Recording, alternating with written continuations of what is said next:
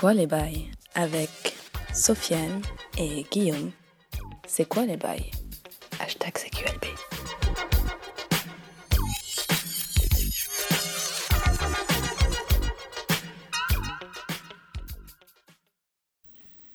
Bonjour et bienvenue dans C'est quoi les bails épisode 8. Euh, je suis Guillaume, toujours avec mon... c'est moi qui fais le con, Ça désolé. Euh, avec mon acolyte euh, Sofiane. Yeah, bonjour, bonjour, bonsoir, bonjour. ouais. Le- le- On la refait. Non, non, non. Je viens de penser à un truc, euh, le, le, le Charlie de mon Lulu. J'avoue que. Un Ouais, bah évidemment. Les plus vieux d'entre eux sont. Sur M6, On est sur M6 pour le. Hit Machine. C'est ça. Le samedi. Encore Euh, de Charlie. C'est ça? Non, Non d'un public en Le public folie. en folie, ouais, c'est ça. Avec des costumes tout le temps. Le White, il avait un cos- des costumes euh, jaunes. euh, Lulu, là ouais. Qui ressemblait à la, petite- Canary. à la petite dans la saison 2 de American Horror Story, là. C'est la petite avec des grandes oreilles qui a un micro-cerveau, je sais pas quoi, là.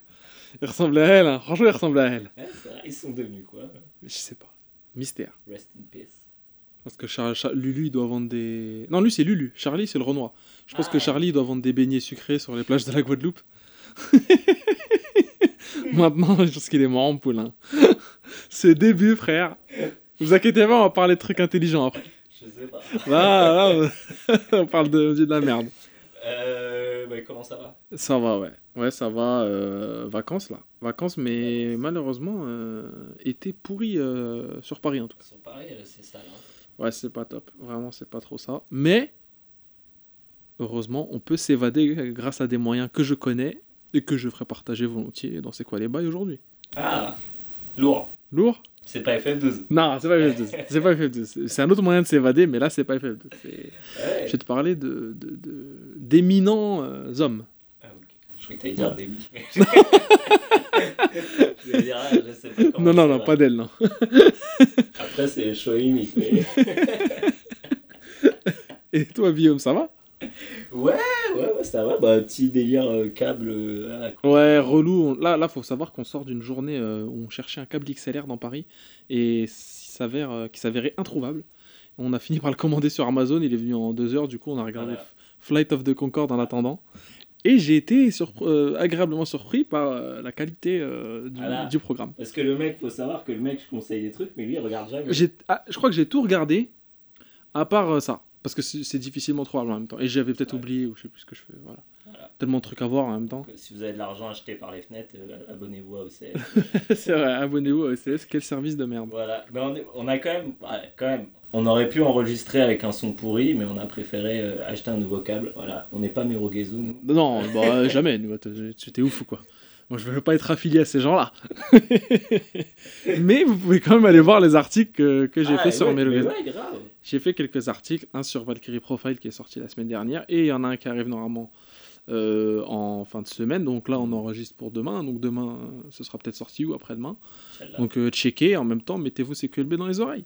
On voilà. est à l'épisode Ou le 8. podcast avec Pipo Mantis. Ou le podcast avec Pipo Mantis qui a atteint des vues. euh, Enfin, c'est pas mal, quoi. Je veux Ah. dire, il y a pas mal de gens qui sont. Ouais. Le truc Ouais. augmente tous les jours.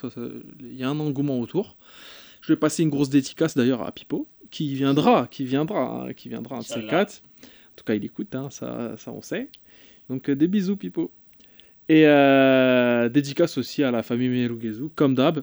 Dédicace aux fans qui nous follow tous les jours hein, sur euh, Twitter, parce que ça, je- c'est moi qui, C'est toi qui c'est moi qui gère le Twitter, donc Moi, je suis vois le misanthrope, euh, Ouais, je c'est ça, tu- exactement. Je, je touche mon, mon chèque et je me barre. C'est ça, moi je fais ta propagande. et je gère le, le Twitter et, et le Facebook. Et il y a des abonnés tous les jours, des likes tous les jours. Je regarde aussi de temps en temps sur SoundCloud. Tous les jours ça augmente, vraiment. Les gens se. Enfin, je sais pas comment ils trouvent, mais tant mieux quoi. Je sais pas comment ils découvrent. Peut-être que c'est le bouche à oreille après. Mais bon, ça fait toujours plaisir.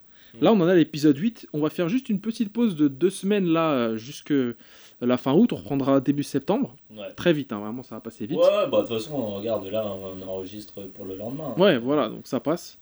On, a on- à- on a un rythme de croisière maintenant, enfin on arrive à, à sortir les trucs assez rapidement. Ouais, quoi. voilà, on est dans, les, on est dans le bain, c'est bon. Quoi. il ne faut pas 4 semaines pour sortir un Non. podcast Non, pas 4 semaines de montage. de montage. Voilà, parce qu'il y en a et ils ont 4 semaines de montage apparemment.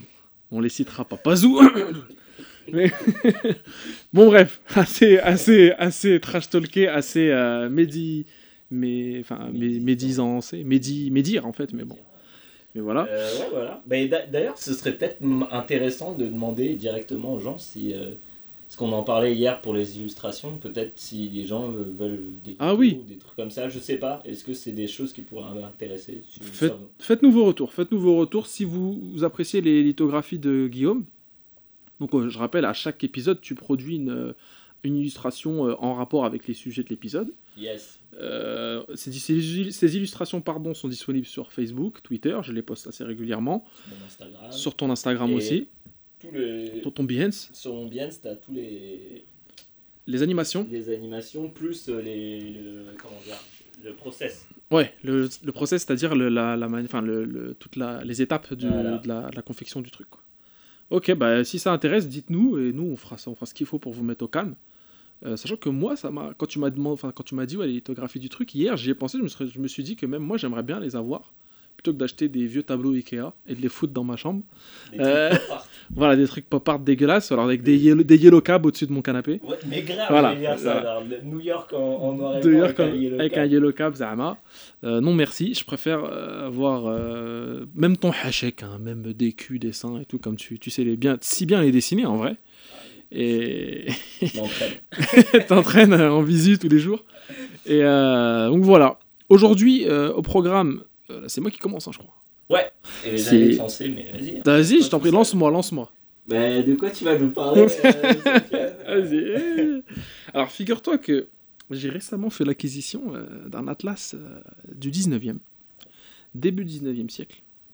Tu connais ma, mon, fanatisme euh, devant euh, tout ce qui est objet historique, artefact et géographique au final. Mm. La cartographie, c'est un, un domaine qui me, bah, qui me rend ouf en fait depuis, depuis Zion, quoi, depuis vraiment longtemps, depuis la première fois que j'ai posé les yeux sur un, sur un atlas euh, ancien. Et à propos de ça, je voulais te parler en fait, parce que là je suis dans un délire en ce moment aussi, je, parallèlement à, à- à cette aventure que j'ai eue, euh, je lis aussi la biographie de James Cook. Et James Cook, c'est un ouf, vraiment, c'est un. Bon, je rappelle, c'est un, navigateur du 18e, hein, anglais, euh, navigateur, cartographe, euh, marin, euh, voilà, c'est un, un ponte, l'un des hommes les plus illustres de son temps. Mais pour ça, je voulais revenir vite fait sur les, les grands explorateurs et l'exploration Est-ce que tu peux te donner quelques hauts faits quand même de James Cook? Quelques hauts faits, bah, déjà une circumnavigation, c'est-à-dire un tour du monde, ce qui n'est pas, voilà, ce qui n'est pas attribué à tout le monde, même si d'autres l'ont fait avant lui, il l'a fait. Jackie Chan dans, son, dans sa montgolfière. Exactement, Jackie Chan dans la montgolfière. Enfin, c'est pas vraiment ça parce qu'ils font pas le tour du monde, je crois. Si, si, ils le font, mais pas dans la montgolfière. Euh, arrivé en Amérique, ils prennent le train. Mais c'est dans le tour du monde en 80 jours de Jules Verne, ouais, ouais. Phileas Fogg, tout ça. Euh, mais euh, quelques hauts faits de James Cook, bah, simplement euh, trois quarts des lieux de l'océan Pacifique sont nommés d'après lui. Donc euh, les îles Cook, qui sont affiliées à la Nouvelle-Zélande. Thomas Cook Euh, de Thomas Cook, peut-être l'agence de voyage, peut-être que ça vient de là, mais bon, il, ça, voilà, c'est, là c'est James pour le coup.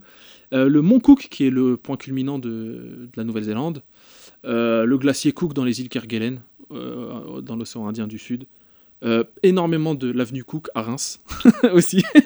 Yeah. Voilà, plein de trucs comme ça. Et évidemment, pas mal de trucs en Angleterre aussi, là où il est Ouais, né. dans-.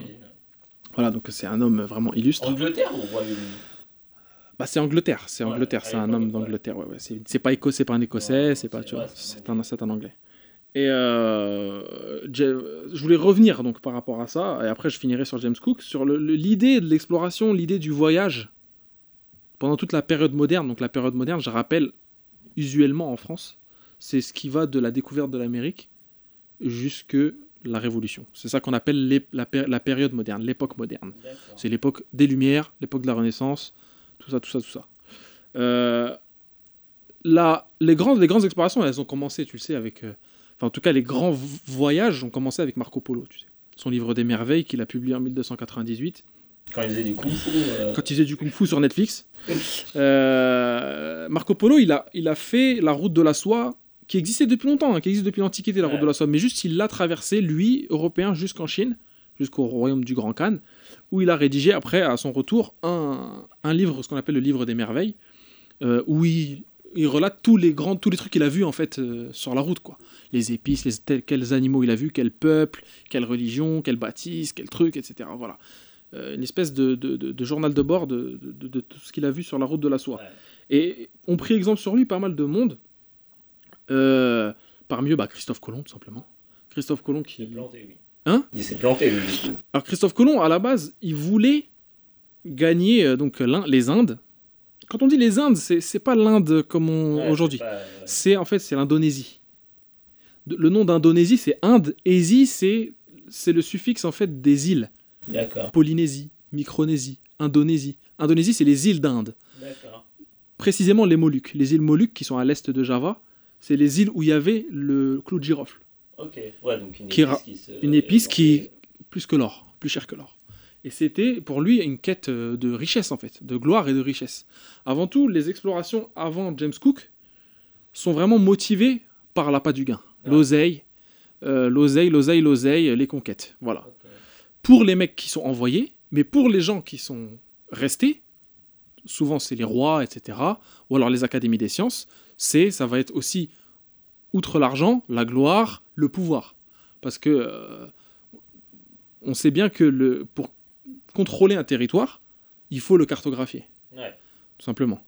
Donc euh, le- le pr- la principale idée, justement, notamment pour euh, James Cook, il a été envoyé pour cartographier justement les nouveaux, nouvelles acquisitions de, de l'Empire britannique, mais aussi pour euh, rapporter euh, des objets de, par exemple, de des curiosités, rapporter des, rapporter des, tout ce qui pourrait être monétisé à, la- à la- à- à l'avenir, des nouvelles routes pour rapporter des épices et des richesses, etc. Des gigantesques queues. Et Voilà, exactement. Des hommes avec des pénis énormes, des trucs comme ça. Voilà. ça, c'est en Viomri, je crois. C'est à côté du Canada. en Viomri, a de la- Liban, des hommes voilà, côté du Liban, entre le Liban et Venise. Quand on voit ta tête, on sait pas. On se dit, c'est Liban, c'est Venise, c'est quoi? C'est Ibrahim Malouf ou c'est qui? C'est le Doge de Venise, c'est qui? C'est Ezio, on sait pas. Bref. on voit le zen, on se dit, ah, attends, ah, c'est peut-être... Ah non, en fait, c'est Venise. Bref. Mais oui, euh, d'ailleurs, euh, Christophe Colomb, qui est un, Génois, hein, mais qui est mandaté par le roi d'Espagne, plus la reine d'ailleurs à, à ce propos, euh, pour retrouver une voie menant... Une voie, en fait... En fait, c'était pour éviter les taxes Ouais. que les Portugais et les Hollandais demandaient aux Espagnols.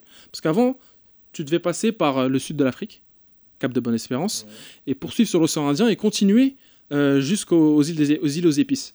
Et là, tu devais passer par un, pas mal de ports, Hmm. Et payer les. Madère, dédicace à Pictor, euh, Goa en Inde, au sud le Cap, etc. Enfin bref, ça n'existait pas encore, le Cap et tout, mais c'était les noms qu'on qu'on leur donnait.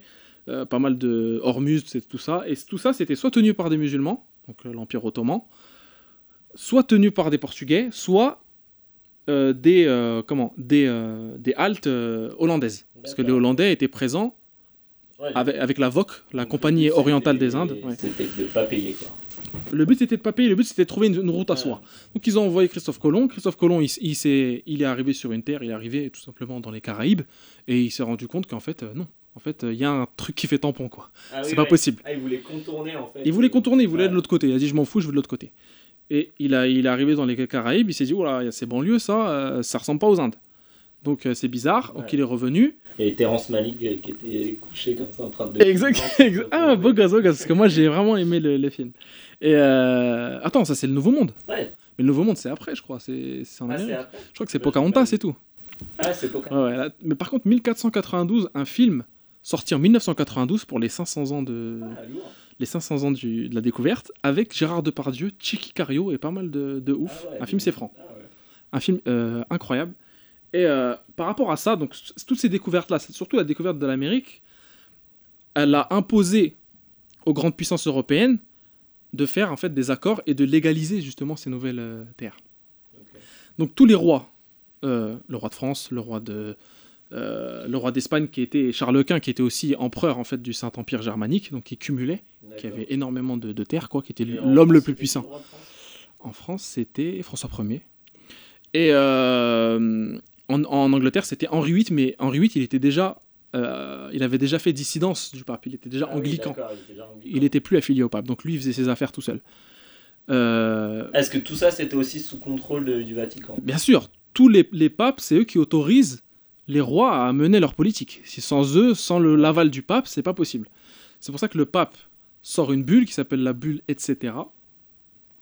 euh, qui est une bulle euh, sortie en 1494 et qui décide, à la suite de ce qu'on appelle le traité de Tordesillas aujourd'hui, euh, c'est qui Ça fait nom de, de, de truc Holden Pass. Ah bah, c'est complètement Del Paso, c'est c'est Spanish, donc ouais. Et euh, en fait, ça implique que le, le monde est coupé en deux et que tout ce qui est à l'ouest de je sais plus quel méridien, euh, je crois que c'est Ouais. le 38e euh, parallèle, euh, qui coupe, qui arrive justement sur le Brésil, tout ce qui est à l'ouest de ce méridien appartient aux Espagnols, tout ce qui est à l'est appartient aux Portugais. C'est ça en fait. C'est pour ça que la- le Brésil est portugais et tout le reste autour est espagnol tu vois? Euh, parce que ça coupe le Brésil justement au niveau de, de- ils ont gratté un petit peu quoi et à la suite de ça le, le roi d'Espagne le roi de d'Angleterre ils se sent un peu lésés tu vois il se dit c'est, quoi cette douille? Qu'est-ce que c'est que cette carotte? Ouais. Euh, et il essaye justement euh, il envoie des émissaires des gens des navigateurs tout ça des scientifiques euh, des, aussi des troupes euh, au nord dans les territoires inconnus justement Ouais. des, ni, ni des espagnols ni des Donc, ouais, ni des Portugais. Donc, ce que, territoire américain. territoire américain. Mais la France était déjà sur place. Donc, Nouvelle-France, tout ça, tout ça. Je reviendrai plus tard là-dessus. Le traité Tordesillas, c'est un truc qui, qui coupe en deux le monde, mais vraiment, euh, comment Euh, Vulgairement. c'est Ouais, pas quelque chose qui est très précis, parce que ça coupe en deux un monde qui n'est pas connu, en fait. Ouais. C'est ça. C'est pour ça que tout le monde, en fait, il voit un peu le- son midi à sa porte. Ils se disent, bon, on va, on va y aller, on va y aller, on va y aller. À la suite de ça, bon, tu connais, Her- Hernán Cortés, il a conquis le Mexique pour, euh, pour le compte de la, de la couronne castillane. Euh, Il a tout euh, baisé. Empire 2. euh, Ah oui, dans Age of Empire 2, il y est J'ai pas, j'ai pas. La, la, la- la donne. Dans la donne, ouais. Et d'ailleurs, euh, pour, si tu veux découvrir toute la carte, le mot de, pa- le mot de passe, c'est Mar- Marco Polo. Ah ouais Ah, stylé ça. Tu vois, les mecs sont des bons. Et Hernán Cortés, c'est un des plus gros fils de pute que le monde ait jamais connu avec, euh, Ah oui, avec. Pizarro. Parce qu'il a ravagé complètement le Mexique, il a détruit euh, les, les, les Aztèques, l'Empire aztèque. Euh, il a fondé Mexico, c'est le seul peut-être truc euh, bien qu'il a fait. Euh, et euh, Pizarro, lui, a découvert l'Empire Inca. Il a assassiné Atahualpa, le dernier roi Inca. Et d'ailleurs, il y a une légende qui raconte que, je sais même pas si c'est une vraie légende ou quoi, qui raconte qu'en fait, euh, il a demandé, il a capturé en fait le roi Inca, Atahualpa, et il a demandé à son peuple de remplir son palais d'or. Remplissez le palais d'or et je le relâche. Eux, ils l'ont fait. Pour eux, l'or, c'était rien. Il y en avait avec ça. Ils ont rempli le palais d'or et il l'a il l'a zigouillé quand même.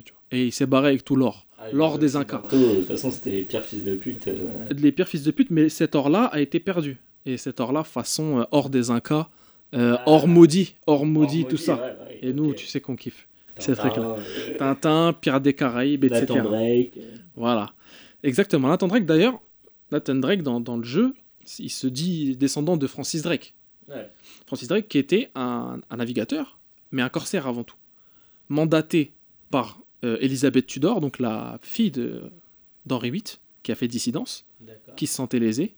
Cette reine-là, elle, a dit à Francis Drake, écoute, en douce, tu vas aller dans, sur les, les routes espagnoles et portugaises et tu vas tous les niquer. Tu vas voler euh, tout l'or, etc. Et Francis Drake, il est allé jusque dans l'Oregon, donc à côte ouest des États-Unis, nord-ouest. Et c'est le premier euh, Ouais, nord-ouest des États-Unis. Donc il a fait tout le tour. Et c'est le premier euh, Européen à rentrer en contact avec les Indiens de cette région, Tout ça, c'est au XVIe siècle, donc euh, de 1500 à euh, bah, 1600. Euh, L'embrouille, continue donc sur Pizarro, que je t'ai dit, les Incas, tout ça. À partir de là, les routes, elles sont établies pour l'Amérique. C'est baisé. On est d'accord. C'est baisé. Et l'Angleterre, sans carotter, tout ça, c'est ambiance, on n'a plus rien, comment on va faire, etc. Bref. Mais là vient James Cook. James Cook, il est né en 1728, donc c'est 18e, c'est bien plus tard. Il s'engage chez John Walker, qui est en fait un navigateur, euh, mais un quaker en fait. Tu sais, les quakers, c'est une espèce de, une espèce de secte anglaise. on- de- s'appelle-. Bah, les Quaker Oats, tu vois, les Quaker Oats, les, les, les, les flocons d'avoine là, que tu peux acheter à- ah, champ, c'est à Carrefour. Et en plus, c'est un mec. Voilà. euh, Bah c'est ça en fait, c'est ça vient de là le délire, c'est eux qui cultivaient ça en fait, cette avoine là et qui le vendaient, les Quakers. Les Quakers c'est des mecs comme ça qui ont beaucoup migré aux États-Unis et tout, et ils avaient des préceptes genre, euh, bah ils jouaient pas au jeu, etc. etc. Et euh, toi par exemple t'aurais pas pu être euh, Quaker, parce que dans les Quakers, ils disent qu'il ne faut pas forniquer, Ah, bah, tu vois donc c'est mort. Et euh, pour se reproduire. bah si, pour se reproduire, mais dans le cadre du mariage et tout. Mais par exemple, James Cook, dès qu'il va travailler pour ce John Walker, il a environ 18 ans dès qu'il va travailler pour lui. Ce John Walker, il lui impose de ne pas jouer au jeu, de ne pas jouer d'argent et de ne pas forniquer. Et de pas boire ou pas Ah non, John boire, Walker, non, ah, whisky, ah, hein. alcool, frère, t'es ouf ou quoi Attends, on est là, on est, c'est le scotch, tout ça, c'est l'Angleterre, faut, faut se tuer, c'est la bière. Donc, euh, ouais, c'est la ale même, je dirais. Et euh, il apprend justement euh, chez ce John Walker à, ma- à manier des, la navigation, notamment sur des wheat pickers. Les wheat pickers, c'est des, des petits des navires assez étroits qui favorisent plus la marchandise, enfin, en tout cas, le, le port, le port de marchandises, plutôt que le port d'équipage, le port de gens. Hmm. Donc, il y a très peu de place pour l'équipage. Ouais, genre comme le tanker aujourd'hui, quoi. Tout Exact, exactement, comme un tanker aujourd'hui, un, un 240 VP, là, équivalent à 20 pouces, là. Euh, un truc énorme qui est fait pour transporter du pétrole aujourd'hui, mais sauf qu'à l'époque, bah, c'était pour transporter de la bouffe, par exemple, Mm. ou alors des denrées euh, non périssables. Euh, et ces bateaux-là, ils sont petits, facilement maniables, et ils sont faits pour les vagues, justement, donc faits pour les grandes navigations. Mais à ce moment-là, James Cook, il n'a pas encore ses velléités. Le délire, c'est qu'il rejoint la Royal Navy en 1755. Et à la Royal Navy, il utilise tout son savoir de jeu qu'il a appris auprès de John Walker pour devenir justement un- l'un des meilleurs navigateurs de, de, bah, de la Navy, quoi, de, de l'armée anglaise. Il commence justement à- au plus bas. Il choisit spécialement euh, de commencer au plus bas pour pouvoir bénéficier justement d'un financement, du savoir de tout le monde et d'un financement surtout du châtelain de sa ville. Un financement qui va reverser aussitôt à son père, justement pour qu'il le mette au calme, il l'a set for life euh, immédiatement. Lui, il concentre sa vie euh, dans la Navy. Donc euh, la Navy, il, embarque avec elle pour la guerre de 7 ans, donc la guerre qui oppose la France à l'Angleterre, euh, notamment à cause de, des, justement de ce que je te parlais tout à l'heure, Des, des, des- des- des territoires américains. Exactement, des territoires américains, Viom. Et euh, donc il monte en grade petit à petit, dans- il se fait vraiment remarquer dans cette guerre de 7 ans. Et Cook, il est au Canada. Et au Canada, il rencontre un mec qui s'appelle Samuel Holland. Rien à voir avec Tom Holland qui, qui a joué Spider-Man dans un film euh, à chier. Bref, là tu fais la gueule parce que t'as bien aimé. Samuel Holland et Samuel... Que Garfield, hein, quand même. Bah oui, largement, ouais. Euh, Samuel Holland, c'est un mec qui utilisait la planchette. En fait, la planchette, c'est un instrument de mesure qui permet de, à partir du moment où tu sais la distance entre deux points, tu sais la distance entre, entre trois points. C'est un- c'est de la trigonométrie de base aujourd'hui, mais à l'époque, c'était un truc de ouf. tu Ouais, vois. Et euh, grâce à cette planchette, euh, il va commencer à cartographier, justement. Et à apprendre la cartographie en mode euh, t'es ouf. Il cartographie entièrement Terre-Neuve.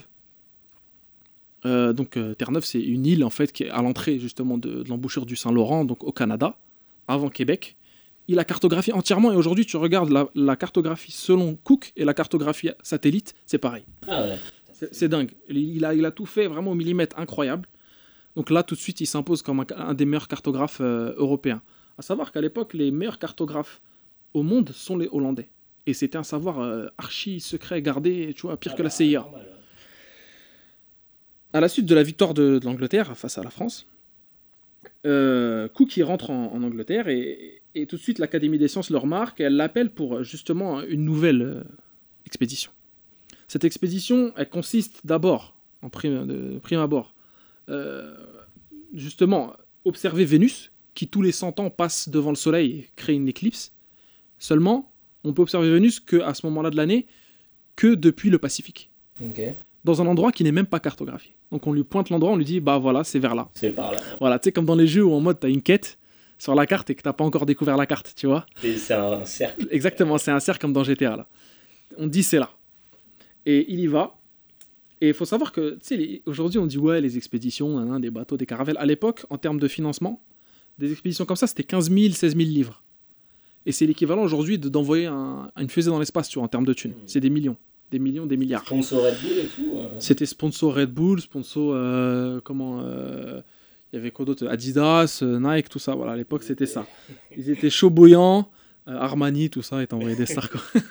Mais bon, c'était c'était sponsor. C'était 100% sponsor. D'ailleurs, C'était une question parce que bon, moi j'ai fait mes petites recherches pour, euh, les illustrations Ah beau gosse. et je me posais la question pourquoi il y a autant de drapeaux sur un seul galion? Ah parce que Et du coup, c'est parce que c'est financé par plusieurs personnes. euh, déjà d'une, c'est financé, c'est pas c'est pas un seul commanditaire Ouais. de l'expédition. Il peut y avoir le commanditaire. Le commanditaire suprême de toute façon c'est toujours le roi. Le roi de tel pays. Toujours le roi. Derrière, il y aura peut-être un petit fagnon de, la Royal euh, Academy of Science euh, of London.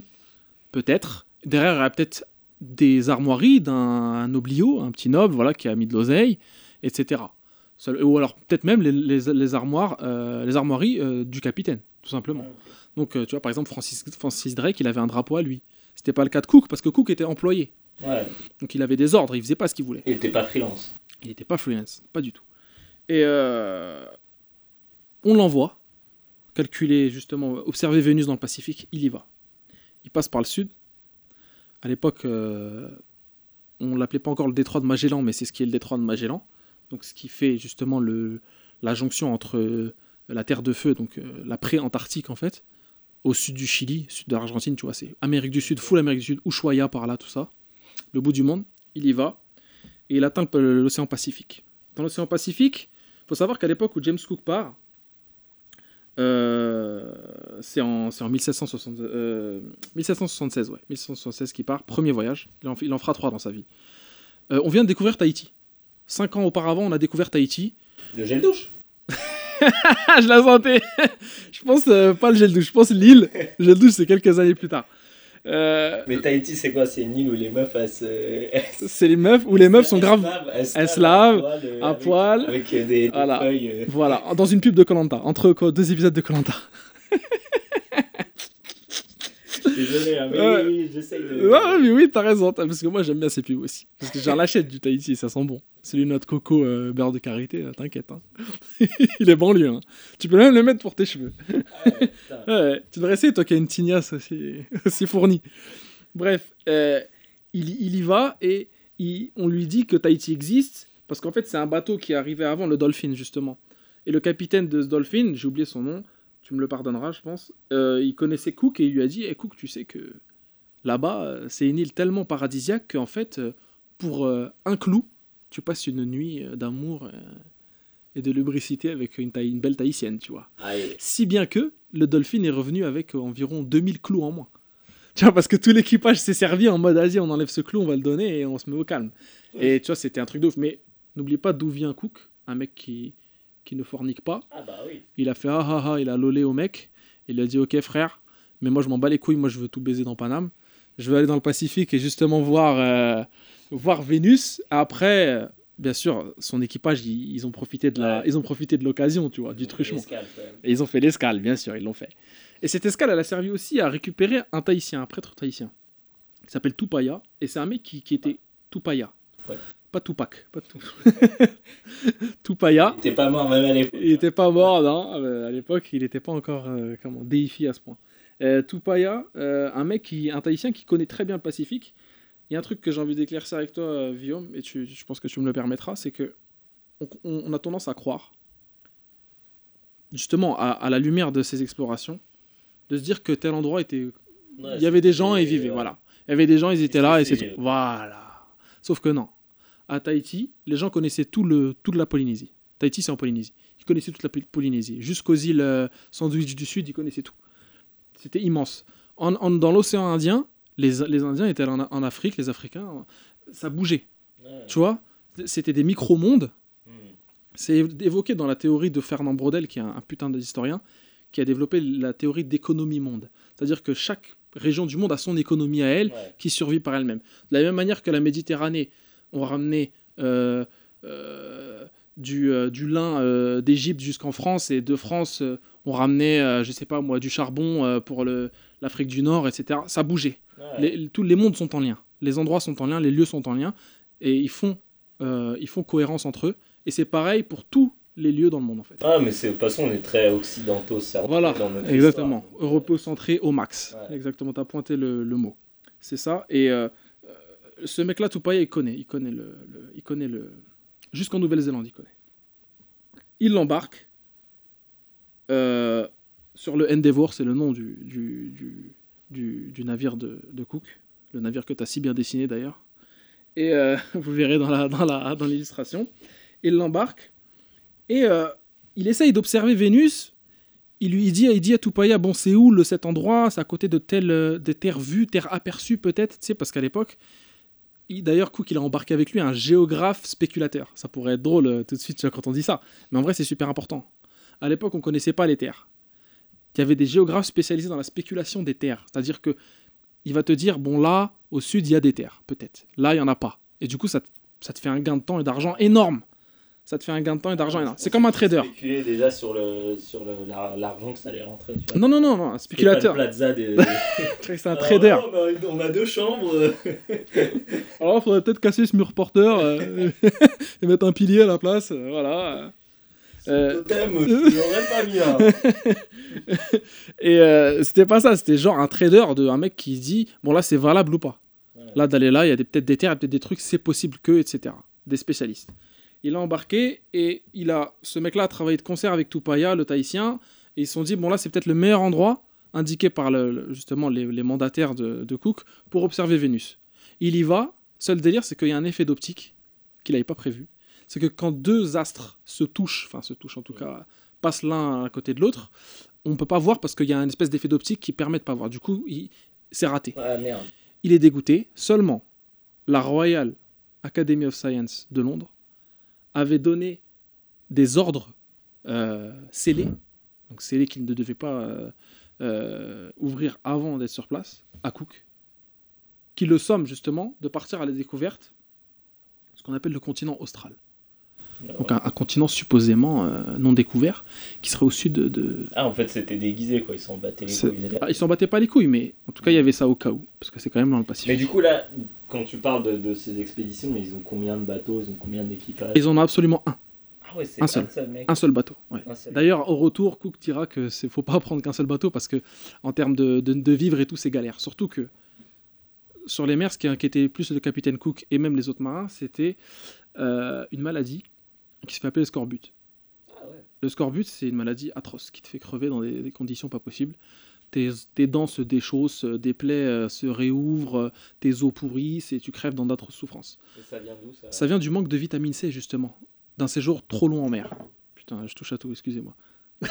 Euh, le séjour trop long, justement, James Cook, il avait pensé au, au délire, et il a dit, je vais leur faire bouffer de la choucroute, parce que la choucroute est défoncée à la vitamine C. Blindée en vitamine C, sauf que c'est dégueulasse, surtout pour les Anglais.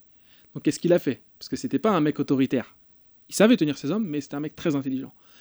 Par le respect, quoi. Par le respect, il a dit, je vais mettre à la table des officiers, donc la sienne et celle de ses lieutenants, de la choucroute, et on va manger que ça pendant une semaine, en bateau. Ah ouais. Du coup, les sous-officiers ont vu, ils se sont dit, ah putain, ils mangent de la choucroute, c'est un truc de daron et tout, tu vois, c'est un truc de riche. Du coup, ils en ont tous mangé. Du coup, c'est bien passé. Ah, donc, quand, ouais, quand ils sont arrivés, genre, ah, ils mangeaient de la choucroute, ils ont dit, ah putain. Bah voilà, c'est un plat de ouf, tu vois. C'est comme le caviar, c'est que c'est dégueulasse. euh, C'est les frites à la cantine, quoi. C'est ça, c'est la double ration. Tu me lançais là-dessus, c'est ça? La double ration de cyprine. de frites. Et euh, voilà, il les a mind-gamés sur la choucroute pour en leur en faire bouffer. Et du coup, tout le monde allait bien. Ils ont fait le voyage à Tahiti sans problème et le retour sans problème. Enfin, sans problème. euh, Quelques problèmes, mais pas à cause du scorbut. Ouais, c'est dingue. hein. Euh, un voyage qui dure 4 ans d'ailleurs, à l'époque. Euh, donc les ordres, il les décachette, et cette- ces ordres-là, ces ordres secrets de la, de la- de la Royal Academy of Science, lui, lui, lui somment de, de chercher le continent austral. Un continent austral qui est su- supposé, qu'on n'est pas sûr qu'il existe. Mais comment, alors, comment ils ont la- la- le. L'idée Même ne serait-ce que la notion d'un continent Bah, austral? Je vais te le dire tout de suite. Parce que ces, ces scientifiques-là, ces érudits-là, sont de l'école aristotélicienne, l'école d'Aristote, le, le philosophe Ouais, euh, ouais, grec. ouais. Aristote, il avait développé une idée selon laquelle la Terre était ronde, elle l'est, elle avait un équilibre, elle devait avoir un équilibre. Donc le supercontinent qu'il y avait en haut, le, le continent eurasiatique, le nôtre, Mhm. Europe, Europe Asie. Devait avoir son pendant au sud pour qu'il y ait un équilibre. Ah ouais, ok. Sauf que ce, ce- ce- dans la conception cosmique de Aristote, dépasser le sud de l'Afrique, donc le Sahel à l'époque, c'était les limites du monde connu. Ouais. C'était trop dangereux. Il y avait des animaux fabuleux et surtout les températures étaient atroces. On pouvait pas survivre. Mais on sait très bien après que non. Après, ils sont allés au sud de, de l'Afrique et pas de problème. Donc ils se sont dit, mais attends, mais ce qu'Aristote a dit, c'est peut-être vrai. C'était des conceptions euh, admises. Donc on Ouais. s'est dit, on va envoyer des gens. On va envoyer euh, James Cook, qui va nous trouver ce continent austral. Sachant que, à l'époque, ce qu'on appelle la Nouve- Nouvelle-Hollande, c'était l'ouest de l'Australie, découverte par les Hollandais justement quand ils passaient pour aller euh, à Singapour, enfin à Singapour, au- en Indonésie, etc., à Malacca, etc. C'est pas loin l'Australie, tu vois, c'est sur la route, ils peuvent tomber dessus. Ils sont déjà tombés dessus. Seulement, ils n'ont pas cartographié l'Est, ils savent pas. Ils pensent que c'est juste une île. Cook, sa mission, ce sera de trouver justement ce continent. Donc il va zoner, il va zoner, et il va arriver jusqu'en Nouvelle-Zélande. en Nouvelle-Zélande, il arrive. C'est le premier hein, à débarquer en Nouvelle-Zélande. bien que Abel Tasman, euh, quelques années auparavant, l'avait aperçu en fait la Nouvelle-Zélande. Il débarque en Nouvelle- en Nouvelle-Zélande, euh, dans ce qu'on appelle Poverty Bay aujourd'hui, donc qui a été nommé d'après Cook parce que Poverty Bay tellement il n'y avait rien, c'était pauvre en fait. Il a vu que cette, cette île était vraiment, c'était pas ça quoi. Et il demande aux Maoris, premier contact avec les Maoris, les habitants de, de- de Nouvelle-Zélande, il leur demande votre votre, votre terre, parce qu'ils ne savaient pas que c'était une île. C'est une île ou c'est un continent? Et ils lui disent c'est une île. C'est Aotearoa. Le nom euh, en maori, c'est l'île du grand nuage blanc. C'est le nom. Le nom de la Nouvelle-Zélande, le nom originel. Il leur dit c'est un- une île en deux, il y a deux grandes îles, l'île du Nord, l'île du Sud. D'ailleurs, le détroit entre l'île du Nord et l'île du Sud s'appelle le, le- le détroit de Cook, James Cook, aujourd'hui encore. Et il leur dit que c'est c'est qu'une île, voilà, euh, qui n'a pas de continent. Donc ils se disent c'est pas possible. Euh, il y en a obligé un, donc je vais continuer mes recherches. Donc il va vers le nord et il trouve l'Australie. Il arrive en Australie à Botany Bay, Botany Bay qui est nommé de ce nom-là parce qu'il y a énormément d'espèces botaniques nouvelles qui sont découvertes par euh, par euh, Cauchemar l'Australie. c'est un cauchemar l'Australie. Il y a des espèces voilà, très dangereuses et tout, et l'espèce la plus dangereuse en Australie à cette époque-là, bah, en fait, c'est l'homme. Parce que les premiers contacts entre euh, Cook et les aborigènes sont sanglants. Il perd 19 hommes, Cook, euh, dans, cette expédition. Donc tout de suite, il, laisse tomber, il dit vas-y, je rentre, c'est bon, je me barre. Euh, ça sert à rien. Donc euh, il rentre en, en- Angleterre, bredouille, mais toutefois en ayant cartographié la Nouvelle-Zélande et quelques îles autour, ce qu'on appelle les îles Cook aujourd'hui. En 1772, il repart encore à la recherche de ce continent, mais seulement par vanité. Il se dit c'est pas possible, je ne peux pas euh, finir ma carrière là-dessus, il faut que je retourne euh, euh, dans le Pacifique chercher ce continent perdu pour la gloire de l'Angleterre. Il y Ah, retourne. C'était un vrai patriote. quoi. Ah, c'était un patriote, il était au service de Sa Majesté. Comme James Bond. Il y va, il fait le tour de l'Antarctique. Antarctique, en tout cas, Pacifique Sud. Il voit des, des- pas des terres, mais de la glace. Il sait qu'au nord aussi, il y a de la glace. C'est son équipage le somme de faire demi-tour. Ils disent il fait trop froid, on n'est pas équipé, etc. C'est galère et tout. L'Antarctique, c'est hardcore. En termes de vent, euh, c'est des mers chaudes qui rentrent en contact avec un continent glacial.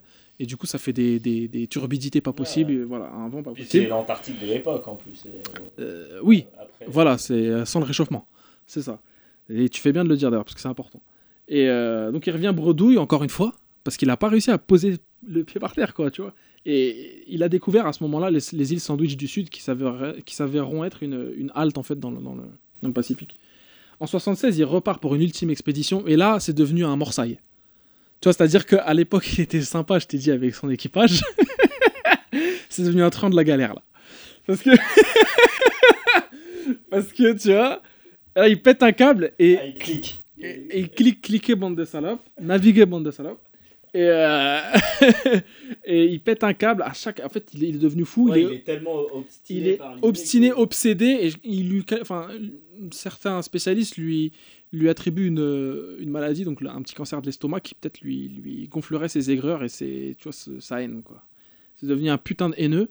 Son équipage n'en peut plus de lui, mais le respecte toujours, justement, parce que c'est- un des hommes les plus illustres du, du monde. Ouais, il a une carrière incroyable. Donc, sa carrière est incroyable, voilà, comme dirait un mec qu'on connaît bien.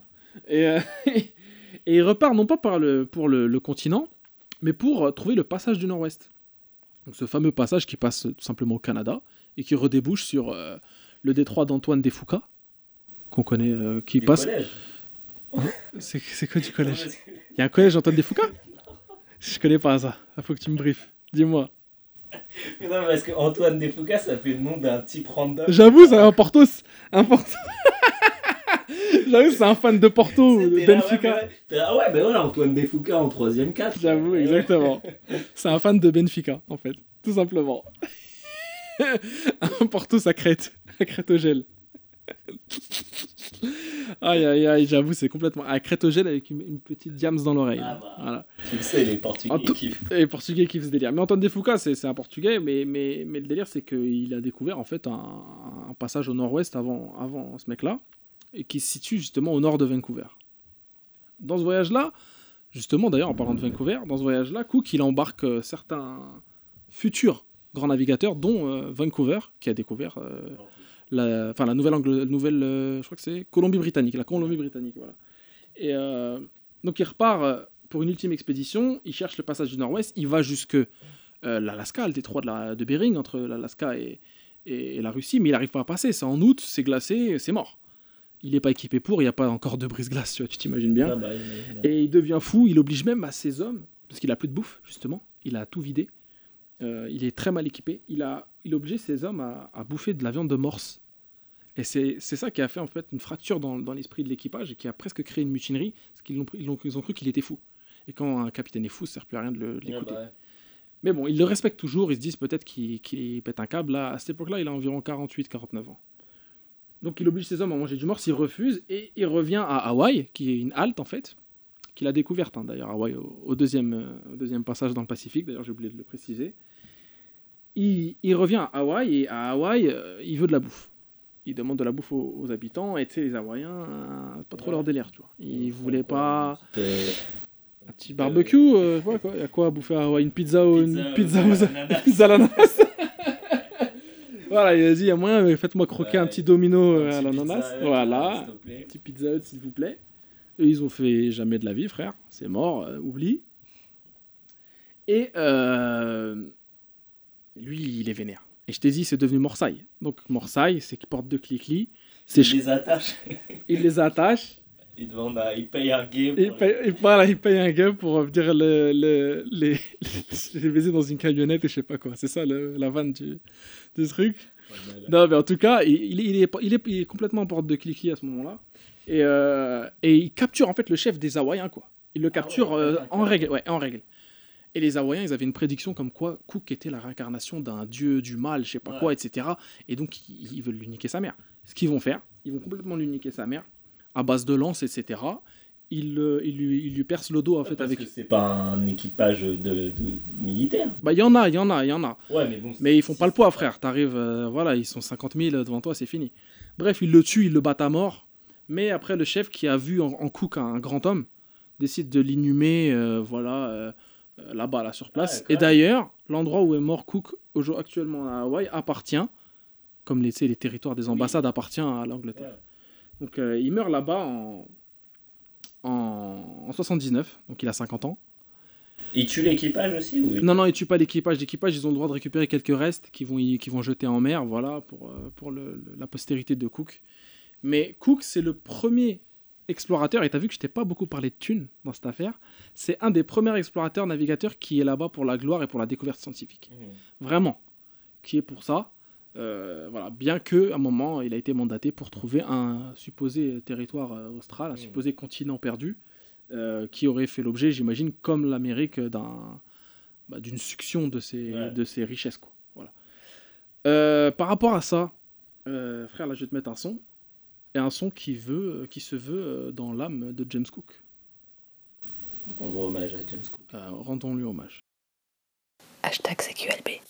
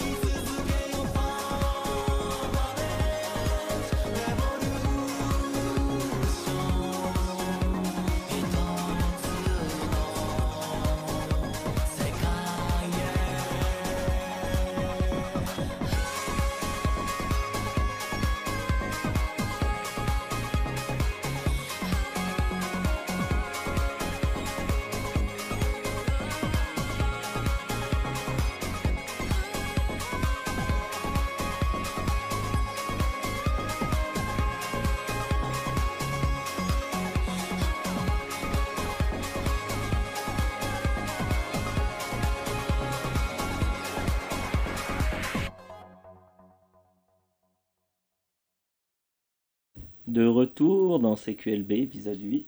Ouais, alors on a écouté World Order, Ouais, un petit son très cool. Permanent Revolution. Ça, ça aussi, tu l'écoutes euh, à l'aéroport de Tokyo. Tu Tu regardes les gens comme ça. World Order, c'est une, c'est un mon groupe préféré de musique.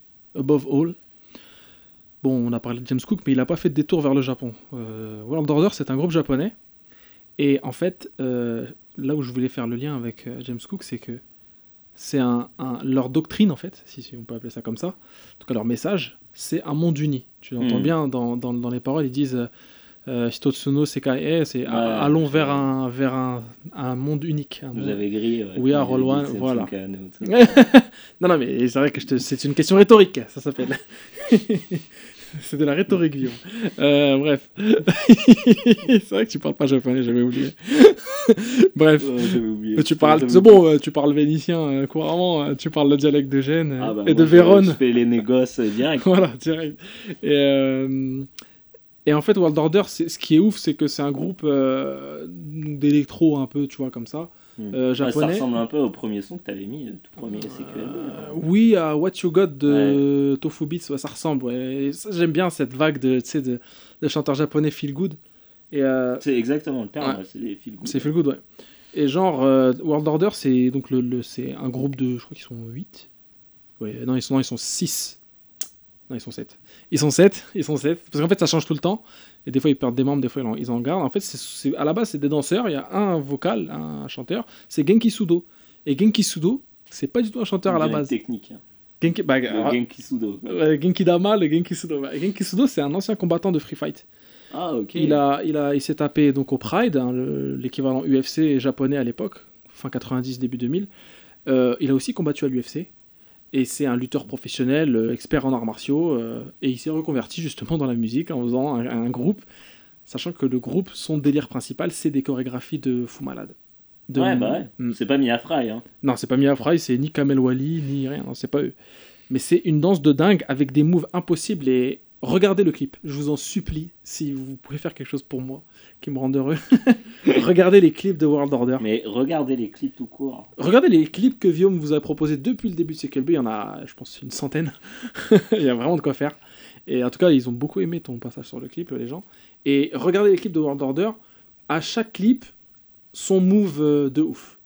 Donc c'est du pop, euh, pop, euh, pop dancing, ou je sais plus comment ça s'appelle, bref. Mais il y a des moves impossibles euh, avec des effets des effets d'optique et tout, parce qu'ils sont plusieurs, ils s'alignent et tout. Incroyable. Genki Sudo, c'est un mec qui, même à l'époque où il se battait au, au Pride et à l'UFC, c'est un mec qui, avait, qui arrivait toujours, qui faisait toujours des entrées fracassantes. Ouais. Genre, il arrivait déguisé en papou, de Nouvelle-Guinée, là, tu sais, les mecs qui mettent des masques et tout là. ouais.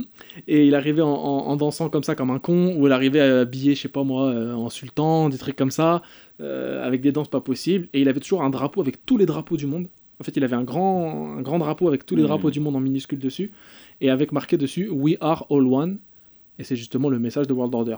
World Order qui est un groupe en fait qui est anti euh, Hmm. qui est anti euh, bah, tous ces trucs là, voilà, qui est très militant, même au Japon. C'est fou ça de faire de la musique très euh, feel good, très pop au final, qui, qui devrait et avoir, avoir un- message aussi fort quoi. un message énorme et ils font tous leurs clips. Bon, ils ont fait beaucoup de clips au Japon, mais il y a un clip par exemple en France, un clip à Berlin, un clip à Mexico, un clip euh, en Chine, en Inde. Euh, bref, ils vont partout dans le monde à chaque fois et moi ça me fout les boules parce que je rate leur passage. Euh, Yacine aussi, c'est foutu la haine et tout, Jacinthe, ce qui kiffe aussi. Et euh, voilà, vraiment World Order, Genki Sudo, euh, deux, deux- deux trucs de malades mentaux.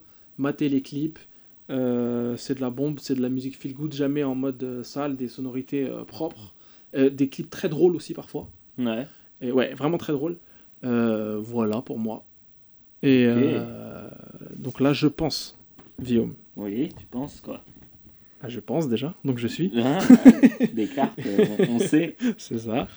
Cogitum ergo sum. C'est ça la, la, la, la maxime latine. Et sur cette maxime latine, je te lance. euh, Lance-moi. Euh, bah alors moi j'avais parlé d'un truc et en fait euh, parce que je suis j'étais allé voir Song to Song Oui, je l'ai vu aussi. Je l'ai vu aussi. et bah lourd moi j'ai bien Bah, tu vois, on savait pas. on Et je voulais, je voulais parler de ces films comme ça, un peu spécial. Parce que, en fait, de toute façon, je vais pas en parler, mais je vais en parler rapidement. C'est le genre de film qui, en fait, t'en sors pas vraiment, en fait. Tu vois ce que je veux dire? Tu sais, tu sors et t'es dans un, une espèce Une bulle. Ouais, une espèce d'autre dimension, quoi. Enfin, c'est c'est Mm. vraiment particulier. Donc, je voulais parler de ces films-là, mais en fait, je vais parler d'un truc qui n'a rien à voir. Ah, tu voulais à la base Ouais, parler je de ça voulais parler de ça, Ça parce va. que, ouais, c'est. Prochaine fois, peut-être. Peut-être, ouais. Mm. Et en fait, non, parce que après, je suis tombé sur une vidéo d'une journaliste. C'était une interview d'une journaliste qui s'appelle Lizzie Goodman. Mhm. Et en fait, cette journaliste, elle a publié un bouquin qui s'appelle Meet Me in the Bathroom. D'accord. Alors en fait, Meet Me in the Bathroom, qu'est-ce que c'est? Ah, je ne sais pas, vieux. bah, Alors c'est inspiré d'un titre des Strokes. Ouais. Donc les Strokes, c'est un groupe euh, de rock euh, américain. Et euh, donc c'est dans leur euh, deuxième album, je crois, qui s'appelle Room in Fire.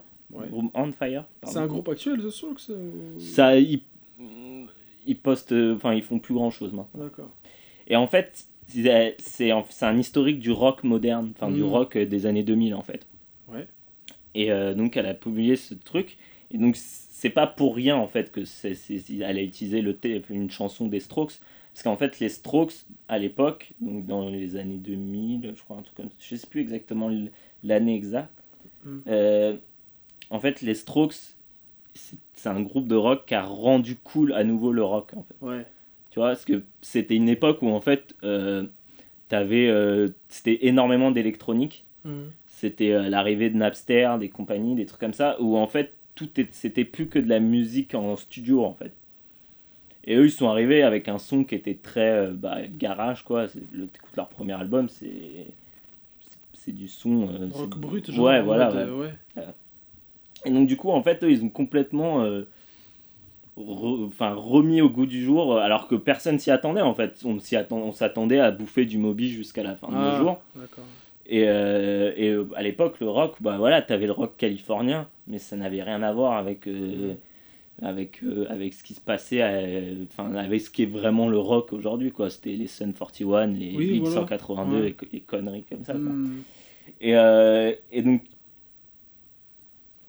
c'est euh, ça vraiment c'est inspiré vachement de, la, de, la, de New York, qui à l'époque c'était une ville sale, c'était une ville hyper dangereuse. Ça Euh, l'est toujours. hein. Ouais, mais Ouais. c'était là c'était vraiment un- Ouais. au point euh, culminant du truc. Et, et, en fait, ça a été l'épicentre d'une d'une génération de, de, de rockers, de nouveaux rockers en fait. Ah ouais. Et donc elle, crée, elle a créé en fait une, un, un bouquin là-dessus, c'est une chronologie, euh, enfin c'est une histoire, euh, l'histoire orale de, de, ce, ro- de ce- de- du rock en fait à ce moment-là.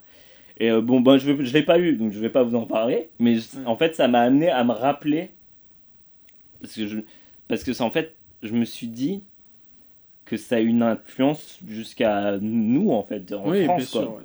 parce que ça a relancé le rock euh, en France aussi. Donc tout ce qui est Strokes, euh, Yeah Yeah Yeah, euh, King of Leon, ces groupes comme ça. Et en fait, quand j'étais plus jeune, j'avais, je, me, je regardais des vidéos, euh, bah, notamment des, beaucoup de vidéos de Gainsbourg, et, euh, et je me disais, putain, mais en fait, nous, on n'a pas eu ça, tu vois, on n'a pas eu de, de, de, de gens aussi marquants dans notre, dans notre, dans notre génération, en Oui, fait. On n'a pas eu de trucs aussi marquants, en fait.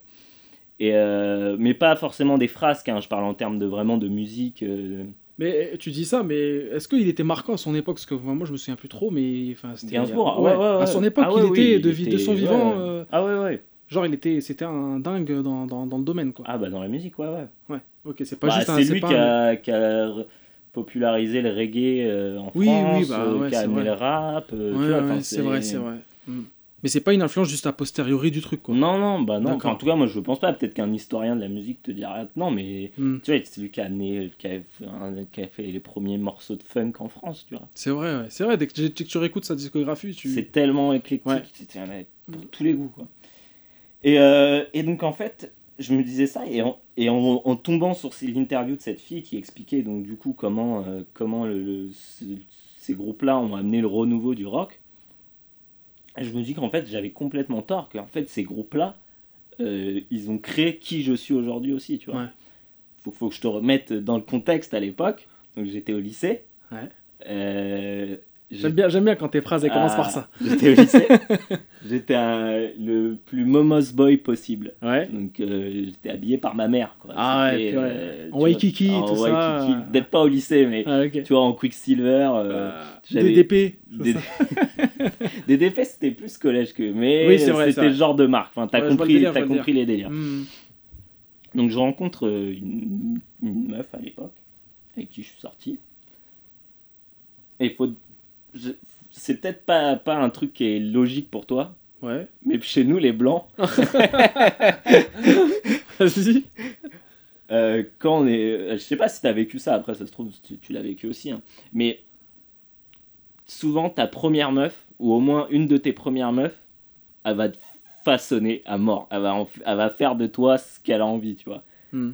que ce soit en termes de fringues, ça va devenir carrément- enfin, ça va devenir ta deuxième mère en fait, tu vois, genre elle va te fringuer, Ah, elle va te dire ce que ce que t'écoutes. euh. Et donc, je sors d'une période où en fait, moi, tu, tu, tu sais, j'ai vécu avec mes frères toute Ouais, et c'était mes influences euh, Ouais, majeures. frère. Même moi, enfin mon frère a toujours été une influence pour moi, bien sûr. Donc j'arrive en première. Ouais. Et en première, euh, donc j'ai un de mes frères qui part à Singapour. Ouais. Et l'autre qui part à Amiens. Euh, Ouais, donc, en- euh, donc j'ai plus personne, Ouais, j'ai plus aucun solo. repère. D'accord. Et je me retrouve bah, donc euh, à sortir avec cette meuf. Qui devient ton seul point d'attache en qui fait. devient, euh, ouais, voilà. Je vois. Et donc c'est là que j'ai découvert euh, les bébés brunes notamment. Bah, on, on en rigole, mais genre c'est ce groupe-là qui m'a amené à écouter presque tout ce que j'écoute aujourd'hui en fait. C'est, en fait donc elle a commencé à me faire porter des slims, euh, mettre des perfectos. et- Ouais, tu me vois ma gueule, je rigole. Ça me fait mourir de rire, vraiment. C'est délire. Mais tu sais que moi j'adore les bébés brunes aussi. hein. Ouais, non mais Mais ouais, je vois l'influence en fait. Je vois le délire, euh, ouais. Comment en fait elle t'a fait entrer dans l'âge adolescent ouais voilà, mais c'est exactement ça dans l'âge adolescent. Et, Ouais.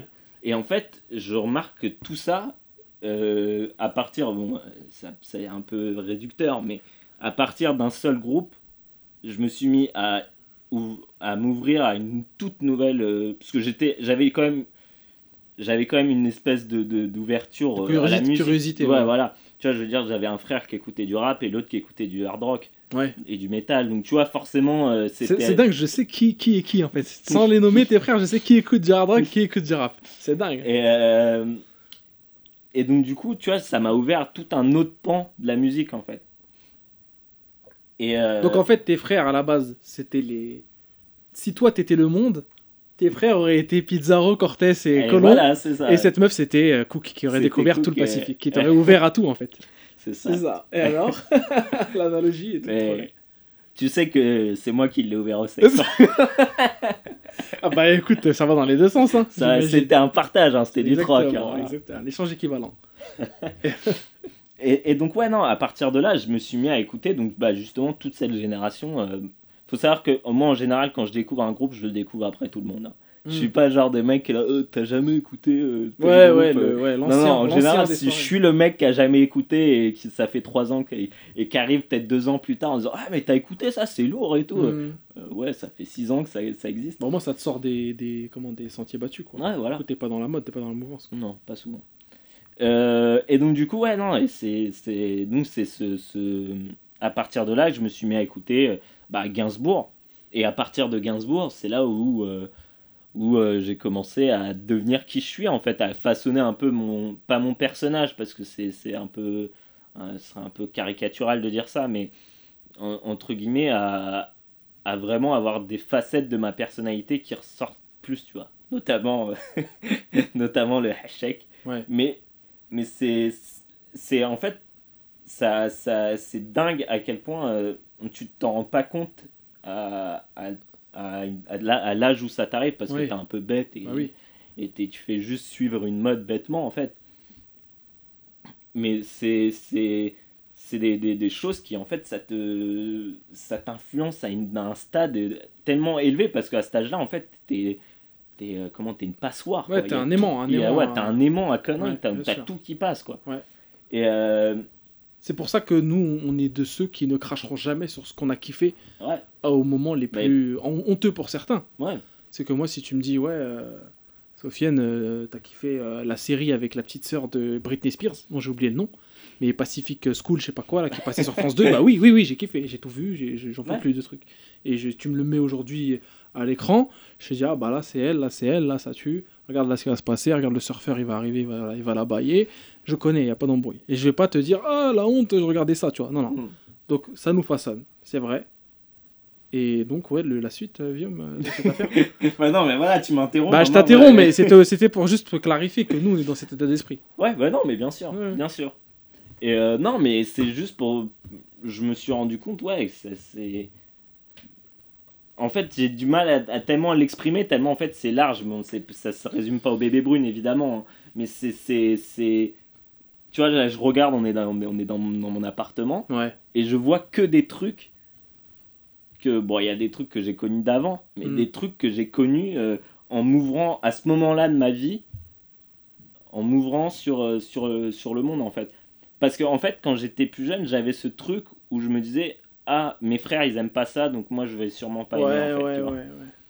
Ah euh, ça c'est pas ça c'est pas bénéf, tu vois. Et je Mm. m'arrêtais là-dessus en fait, je m'arrêtais et je passais à autre chose, tu vois. Hmm. Et c'est là où je me suis arrivé et j'ai où enfin, j'ai comm- commencé à, m- à m- ouais, à m'ouvrir à tout ce, que, tout ce qui Mm. était accessible à moi en fait. Voilà. Et ça correspond aussi. Donc voilà. Après, tu regardes au loin, j'ai vu à l'horizon. Mais c'est aussi euh, euh, lié à une époque, justement, qui favorisait ça. C'est-à-dire qu'on était, dans un... on était dans une époque un peu sombre. Enfin, sombre. Bah, C'est-à-dire l'adolescence, on n'avait pas. Internet, Ouais. on n'avait pas euh, les- la pléthore de potes qui peuvent t'influencer, il n'y en avait Ouais, pas Twitter, vrai. les réseaux sociaux. Ça arrivé à une époque où, justement, ça a favorisé. Il y avait un terreau favorable.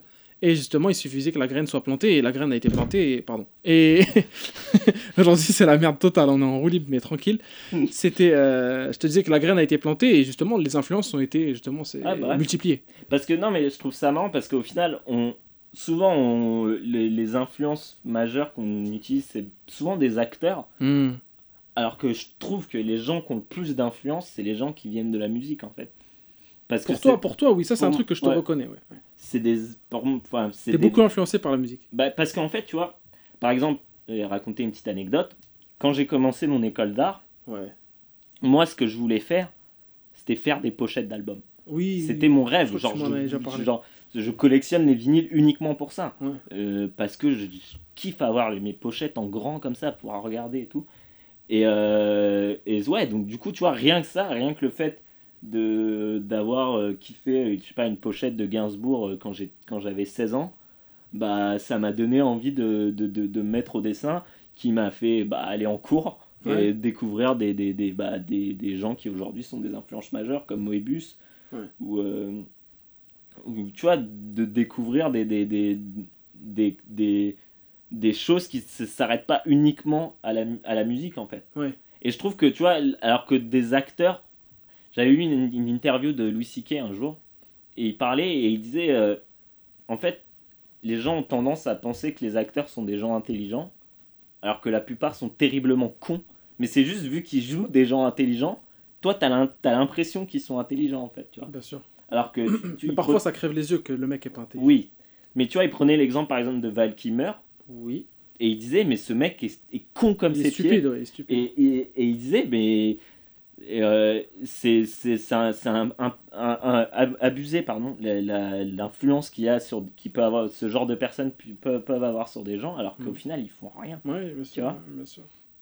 Alors que la musique, euh, l'art en général, même si le cinéma, ça reste de l'art, évidemment, mais autre- entre guillemets, les vrais artistes dans, la, dans le cinéma, c'est plus euh, les réalisateurs. Tu vois, c'est eux qui ont le message. Ah, c'est eux, oui. Metteur en scène, réalisateur, c'est eux qui, qui voient le- la chose avant, qui la visualisent et qui, qui se disent c'est comme ça que ça va aller dans le cerveau du, du spectateur. Mm. Ouais. Et c'est pareil avec la musique et c'est pareil avec les dessins. Et moi, enfin, je connais peu les dessins, mais je connais bien la peinture. Et en peinture, c'est surtout ça. Ouais. Et en peinture, de, de la même manière que toi, tu me disais qu'autour d'une pochette d'album, autour de la musique, qui est déjà un art en soi, il y a une gravite une multitude de, de, Bah, de talents. Bah, t'as- regarde, on Voilà. parlait des clips, il y a les clips, il y a, Voilà, voilà, rien que ça. Il y a les, les, les pochettes, t'as, euh, bah, le, le son, le, c'est, c'est Oui, impressionnant. voilà. quoi. ouais. Bah, en peinture, c'est pareil. En peinture, il y a le savoir-faire de celui qui fait la résine de l'huile, celui qui fait la peinture elle-même, celui qui fabrique le pinceau pour, qui, qu'il épouse parfaitement le doigt de, Ouais. de- du, du peintre, et le peintre en lui-même qui finalise, on va dire, qui, met l'apoth- qui va pousser à Ouais. l'apothéose le- la- la- la- la- l'expression artistique. Et oui, oui, ça je comprends parfaitement le- ce, que tu veux, ce que tu veux dire. Mais tu le vois, ne serait-ce qu'en qu'en imprimerie, euh, puisque euh, moi je bosse dans une maison d'édition, Hmm. et, euh, et tu te rends compte que, putain, mais c'est l'impression, c'est un, Il y a tellement de Ouais. boulot auquel tu pensais même pas, quoi. Tu Ouais, dis, j'imagine. euh, ouais. Et au final, tu vois, c'est c'est que des savoir-faire comme ça. euh. Bref, on s'éloigne complètement. Non, du non, mais c'est intéressant, intéressant de... parce qu'en vrai, en vrai, dans ce podcast-là, on parle d'art, mais sans vraiment parler de. sans- Enfin, moi, en tout cas, quand je parle d'art, j'en parle dans position de spectateur, parce que je ne suis pas artiste. Ouais, ouais. Toi, tu l'es. Ou en tout cas, tu es en compte. Tu l'es, tu Je l'es. ta- pas. Euh, Ou, moi, je enfin, pense je que tu l'es à ton niveau. On, on Ouais, est tous- voilà. Euh, mais euh, en tout cas, tu as une meilleure connaissance du monde de l'art, en tout cas des enjeux de, de l'art, euh, d'un point de vue, on va dire, du travail, en tout cas de la- de l'artisanat. Et donc, quand tu me décris ces trucs-là, je comprends parfaitement ce que, ce que, ce que tu veux dire. Mais ouais, tu me disais qu'on s'éloignait, bah, d'ailleurs, on va se recentrer. C'est quoi le, le délire, Guillaume euh, Donc, tu voulais, tu me parlais de tout ça, bébé brune, etc. et Non, mais je disais influences. juste que en fait, c'est, euh, avec le recul, tu Ouais. te rends compte que cette, cette période-là, de l'histoire euh, entre guillemets euh, musicale, Hmm. euh, elle a une influence encore aujourd'hui. En fait, c'est, des, les Strokes, c'est un groupe qui a influencé des, des, des centaines d'autres groupes en fait, tu vois. Et, et en fait, c'est intéressant parce qu'en fait, c'est un groupe qui est en, est, en étant connu Ouais, qui est toujours resté underground en fait. d'accord, ouais. Genre, enfin, ça, y a Comme. Mylène Farmer, quoi, un peu. Ouais, ouais, exactement. Ouais. C'est- le genre de groupe en fait où ils ont toujours eu, même ne serait-ce que dans la sonorité, même si c'est c'est sûr quand tu regardes leur dernier album, il est beaucoup plus produit que leur premier, Oui. mais tu sens qu'il y a toujours ce côté de, de guitare euh, un peu sale, tu vois. Ouais. Et, et ça se retranscrit dans, la, dans leur façon d'être. Julian Casablancas, qui est le, donc le- Ouais. Ah, c'est lui ah, qui a fait le featuring avec Daft Punk, là? Ouais. Ah, il, est, il est propre, lui. bah, ce qui est le, le chanteur des, des, des Strokes. Ah, d'accord, bah, je, vois, je visualise. Euh, c'est un mec euh, ultra euh, chelou, enfin ultra underground. Alors Oui. que c'est un mec, euh, c'est c'est des mecs qui viennent d'écoles privées, hein, de Suisse. Qui Ouais. étaient, euh, qui est- c'est des Américains, qui- enfin il n'y a, pas que des Américains, mais qui étaient euh, en école privée euh, en Suisse et qui sont connus là-bas en fait. Ah ouais Mais c'est au-delà du côté argent ou pas argent en fait. C'est Mhm. ce côté, euh, ce côté, euh, comment dire, euh, pureté dans, dans, le, dans le travail artistique Ouais. tu vois. Après, peut-être ça se perd dans les autres albums, hein. mais si tu, si tu gardes le trio de les trois premiers albums de Strokes, ça a ce, ce côté un peu un peu sale du, du rock, tu vois. Mm. Et même si c'est vrai que les Bébés Brunes, c'était un, ça pouvait paraître un groupe un peu euh, à l'époque un peu euh, comment Hmm, dire euh, artificiel, un peu poussé. Juvénile aussi. Un peu. Ouais, bah ouais, mais parce que c'était des adolescents. Moi, je, bah, moi, la meuf que, avec qui je sortais à l'époque, elle les connaissait. Les gars. Ouais, elle était dans le premier clip. De, Ah ouais? Mais un des clips qu'ils avaient fait à l'ancienne, en fait. Ah ouais, après, pas, ils ont refait le clip, en fait. Pas Una, là. C'est le premier clip, celui-là, le- qui était Ouais, connu. après, ils ont fait un clip, euh, Le Gang. Ça me dit rien. Et en fait, Le Gang, ils avaient déjà fait un premier clip qui était filmé à l'époque avec un portable, et elle est dedans. Et, et c'était, en fait, c'était juste, ouais, des jeunes qui voulaient juste, enfin, qui voulaient faire du rock, en Ouais, fait, tu vois. Et, euh, et j'imagine, enfin, j'avais cru, j'avais, j'en avais parlé avec je sais plus qui qui les connaissait, et c'était des mecs qui ont toujours souffert justement de ce côté, de cette étiquette Ouais, bébé rocker en fait, parce que personne les prend au sérieux, alors que les mecs ils veulent juste faire de la musique quoi. Bah ouais. Et, euh, et donc c'est pas du tout le cas des Strokes euh, qui. Eux, c'était que- c'était déjà des darons quand ils ont fait la non, renaissance du c'était rock des ou- jeunes, c'était des jeunes. C'est des jeunes Ah ouais, c'était des jeunes, ils avoir une vingtaine d'années. hein. Ah oui. Mais pas aussi jeunes que, que les. Que les... Pas le bébé et les bébés brunes, tu vas avoir 16-17 Bah ouais, grave, ouais, ouais. Ils avaient pas de barbe, hein, on les voyait. Mais ils achetaient mais- euh, des appartes euh, cash. Ah ouais, cash Ah bah. Là, tu m'étonnes. hein. Après, ils avaient des bons prods, je pense, derrière. C'était Ouais. c'est surtout ça en France, en vrai. Même, Mais c'était en fait c'est ce qui est marrant c'est que c'était- ces groupes-là ils ont été vachement poussés par euh, bah, ne- Philippe Manœuvre qui à l'époque Ah ouais. était euh, rédacteur en chef, chef de Rock and Folk je crois un truc comme ça et euh, c'est lui qui en fait qui a un peu créé cette mode des bébés rockers à la base c'était juste des mecs qui se produisaient en fait dans une salle dans le 10e qui s'appelle le Gibus je sais plus si ça existe encore C'est une salle à Goncourt. juste- Ah ok d'accord. Ouais. Et, et il se produisait dans cette salle. Et c'était ouais, là où il y avait un peu tous les. Tous les Est-ce que c'était le Gibus Ouais, c'était le Gibus et le bus Palladium aussi. Pas la jam, celui-là il est plus connu. Et, euh, et c'était juste des groupes là. Et en fait, c'est ce mec-là qui a poussé un peu avec les producteurs la mode des bébés rockers pour suivre un peu justement ce qui se passait. euh, Ah, aux côté de l'autre États-Unis, côté de euh, l'Atlantique. Et euh, moi, quand tu me parles de ça, c'est inévitablement, je pense à un film, frérot. un film de Lisa Azuelos, hein, qui est une très bonne réalisatrice. LOL, rappelles ou pas de ce mais, film et, mais putain, mais merci de suivre mon sujet. Euh, Je t'en prie. Mais lol, ouais, avec à l'époque le mec qui était euh, de Euh, Zad- comment il s'appelait, ce groupe de merde? Capones et Spinoza. Capote, et c'est ça, j'allais dire Zadig et Voltaire. C'est presque. Simon et Garfunkel. Euh, euh, mais j'ai- eh, je tiens à le préciser aujourd'hui, j'ai jamais écouté ce groupe, je sais pas du tout ce que Ouais, ça donne. C'est un groupe de. Enfin, un groupe pas parisien à 100%. Quoi. Bah, c'était un groupe euh, de mecs beaux gosses qui voulaient faire de la musique. Ouais, c'est ça en fait.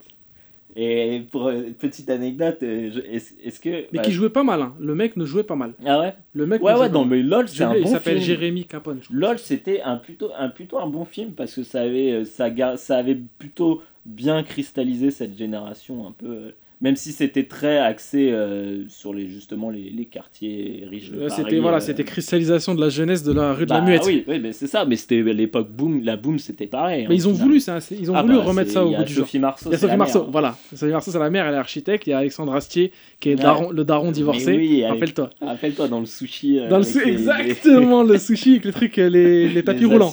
Les tapis roulants que j'ai cherché partout dans Paris, jamais retrouvé. Mais rappelle-toi, il y avait vu sur, sur la Tour Ah Eiffel, bah, en bas de chez, en bas de chez Lola, là, l'héroïne du film. Et le film euh, qui a fait son effet à l'époque. hein. Ah bah ouais, bah, Qui a même lancé euh, une. la- Et qui a eu droit à un remake USA avec Demi Moore. Mais oui. Mais Et, euh, et euh, non, comment elle s'appelle la meuf de Disney? Miley Cyrus. Ouais, avec Miley Cyrus. Ouais, j'ai jamais vu ce truc d'ailleurs. Je crois que je l'ai vu, mais ça m'a pas marqué. Non Ça m'a pas marqué. Bah euh, non. Mais dedans, dedans, en tout cas, le mec euh, qui a un vrai groupe dans la vraie vie, dans LOL, Ouais, LOL Capone France, Spinoza. Capone Ça a relancé sa carrière. ça a relancé sa Le carrière. mec a fait un zénith alors qu'ils ont Mm. fait un album, je crois. Enfin, C'est ça n'a jamais marché. C'était un truc. de spi quoi. Mais il faut savoir que les bébés brunes, c'est les seuls à avoir vraiment survécu à ça. hein. Hmm. Après, t'as d'autres groupes qui, qui sont eux partis plus sur une branche un peu plus électro. Mais euh, c'est les seuls vraiment à avoir survécu. Parce que rappelle-toi, enfin, je sais pas si toi t'as suivi vraiment ce truc-là, mais moi j'écoutais tout, hein, donc, euh, De quoi De qui? de, de tous ces groupes-là. PCA, t'étais à fond. hein. Donc euh, rappelle-toi les Nast. Ça me dit rien. les. Nast. Et les Nast, en fait, ça venait de, de, de mecs qui s'appelaient Nast, en fait. qui s'appelait Gustave Nast. je crois, Ah d'accord, ouais. Et le mec, sa carrière, s'est un peu arrêtée le jour où il a, il a, Il a voulu clasher Booba. il a planté un mec avec une Quoi fourchette. Il a planté un mec avec une fourchette dans une cantine euh, au lycée ou Un mec qui l'a insulté parce que Waouh. évidemment c'était des mecs qui Hmm. avaient des têtes à claques. Bah bien sûr. C'était Mais des les, les petits- brunes ont des têtes à claques. hein. Ah, Moi je bah, les aime bien, mais ils ont des vraies têtes à claques, frère. Mais c'était des ouais des petits riches, euh, des petits riches, Bobo, euh, riche, euh, Paname, euh, voilà. voilà. mais 68. Et donc c'était des mecs qui, qui étaient jamais pris au sérieux. Et le mec, le gars était beau gosse, vraiment. Faut voir. Qui foutait la haine aussi il au. foutait la haine à tout le monde parce Voilà. que vraiment il est, lui il était ultra beau gosse. C'était pas le, le côté guitare perfecto qui le Ouais. rendait beau gosse. hein. Le mec était façon. et euh, ouais et donc euh, il a planté le Il a planté un mec avec une fourchette. oh le bâtard. Ah, le mec était ghetto, enfin il était Ah banlieue ouais. sale quand même. Ah ouais c'était des mecs euh, ouais. Il était prêt à se banlieue saliser euh, sa carrière quoi. Ouais, je crois que je sais plus qui est-ce qui m'avait dit ça, mais il me semble que maintenant il fait, enfin plus maintenant, mais à l'époque il faisait des études de, de musique classique. Hmm. Voilà, il a arrêté le. Mais c'était après ces mecs-là, ils doivent avoir une étiquette pendant toute leur vie. Ouais, c'est baisé. hein. Comme les, bébés brunes, c'est chaud. hein. Ouais, C'est juste que je sais plus. Moi, je me souviens, le dernier son que j'ai écouté d'eux, c'est Coup et blessure. hein, que je c'est l'avant-dernier. L'avant-dernier? Ouais. Bah, Coup et blessure, c'est un- le dernier son qui m'a mis bien. Et euh, un clip toujours dans les mêmes tonalités, euh, Ouais. des, des jeunettes en mode Roland Garros, euh, voilà, des ramasseuses de balles de Roland Garros, Ouais. j'appelle comme ça. Et voilà, qui font, la... qui font les belles à Hauteuil, quoi. Et voilà, donc c'est trop connoté, c'est trop connoté, et du coup, ils ont du mal à sortir du carcan, euh, Ah bah ouais. du carcan de jeunes riches. Lui, il a Paris, tenté le, le, le, le, le- le chanteur, il avait fait une, une- un album solo très, gazou, très gainsbourgien d'ailleurs. Mm. Euh. Ça se voit que c'est des mecs, enfin, Ah bah. c'est des mecs comme toi en fait, c'est des mecs qui ont ta dégaine, Ouais. mais qui savent faire de la musique. Eh, Non, petite plaisante, anecdote, plaisante, petite anecdote, j'ai eu un groupe, j'ai eu deux groupes Sérieux? dans, dans cette veux quoi? Mais putain, mais j'ai même pas, j'ai pas noté ces anecdotes. C'est les anecdotes Ouais, qu'il là fallait que je raconte. Heureusement que t'es là. hein. Ouais. Euh, non, j'ai eu un groupe, le- mon premier groupe avec un japonais, un vrai japonais hein, du Japon, hein, qu'on parlait que anglais. hein.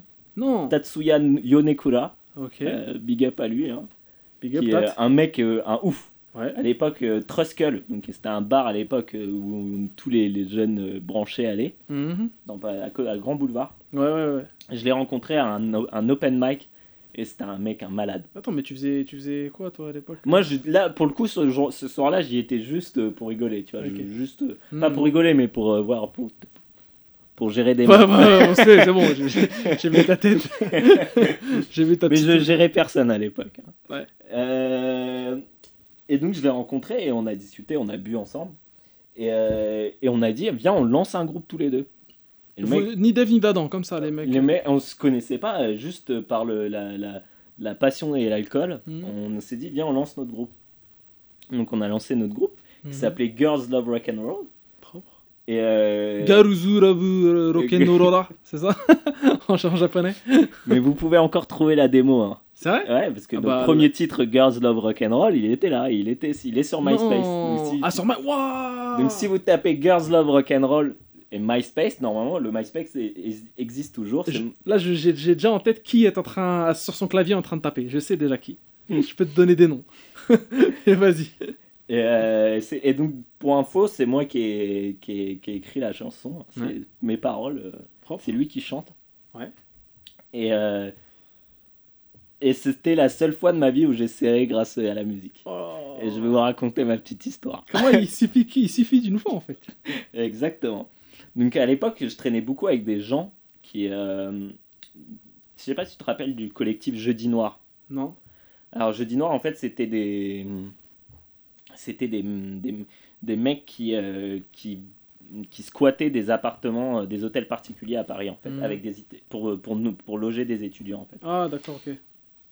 Donc je, je, traînais beaucoup avec un mec qui, qui, qui, qui, qui était, qui était euh, vachement euh, haut placé euh, à Jeudi Noir. truc. ouais. Et donc en fait, eux, ils, leur truc, c'était de, de, donc, de choper des, des, des hôtels particuliers inhabités à Paris, de les occuper. Ah, c'est du squat quoi. Ouais, ils squattaient, mais eux, leur but, c'était d'en prendre soin euh, et de, de créer des événements autour, en fait. Hmm, Comme avec la tour euh, 13 là dans le 13 e là. Où la C'est ça, euh, ouais. ouais, ouais, Hmm. c'est ça. Et donc, ils faisaient des, des concerts, des open mic, des trucs comme ça. Donc, mon premier concert, c'était un open mic. Ah, et tu t'es illustré dans ce truc ou pas? Ah bah, j'ai joué de- du maracas. Ah bon? Ouais, je bah chantais ouais. et jouais du maracas. Et du coup, bah après, forcément, euh, j'allais voir les meufs, je disais, ouais, bah ouais, c'est moi qui ai chanté. euh. Alors ça marchait Ça a marché dans le métro, ouais. Ouais. Je, on- je partais en même temps qu'une meuf et je lui dis, Eh, c'est moi qui ai regardé. Ah ouais, et tout, lourd. Et puis voilà. Et calme, Euh, ok. derrière? Euh, non, juste de- de- des bisous. Double ration? Ah non, même pas, ok. Bah, pas de double ration de Non, pas de double ration, ok. Bon bah écoute, bah bravo, bravissimo. Hein, Voilà, viens. et un deuxième groupe après, Ouais, parce que alors en fait, Girls Love Rock'n'Roll, après on a eu un, une bassiste ouais. Alors, si elle nous écoute, euh, Rim, euh, je t'embrasse. Euh, qui, voilà, donc, qui est venu jouer avec nous. Et euh, sauf que, en fait, je crois que Tetsuya il était rentré à l'époque au Japon. Mhm. Et donc, du coup, on a décidé de monter un autre groupe en attendant qui s'appelait Bowtie Cat. Donc, euh, des chats avec des petits, des petits nœuds papillons. Ouais. Et on avait aussi, pareil, écrit une chanson. Vous pouvez encore trouver les, les, les, les trucs. euh, Putain, et pourquoi tu me poses jamais ça Ah, bah, parce que. La honte de tes. Non, bah non, pas du tout. Je re- Franchement, je regrette pas Tranquille. du tout. Bah non, mais faut pas, attends. Parce que c'était c'était cool Hmm. et euh, ça fait des souvenirs. Bah, tu vois, ça me permet d'en Bah, et parler. ça m'en apprend plus sur toi alors que je te connais depuis que t'es né Ouais. quasiment et au final je sais pas ça de toi. Ma période Ça- sombre. La... la période bresson. Ouais, Ouais. J'écrivais des chansons euh, Au coin du feu, euh, comment Ou alors devant un... en train de pleurer. Voilà, euh, c'est ça. En train de pleurer les meufs. sous la pluie. Aïe aïe aïe. Bon, et bah là, euh, je pense que on est bon sur euh, l'affaire. Bah ouais, Et là, je vais te demander de me balancer un son. ok. Tu acceptes la mission? Bah, of course. Allons-y. Hashtag CQLB.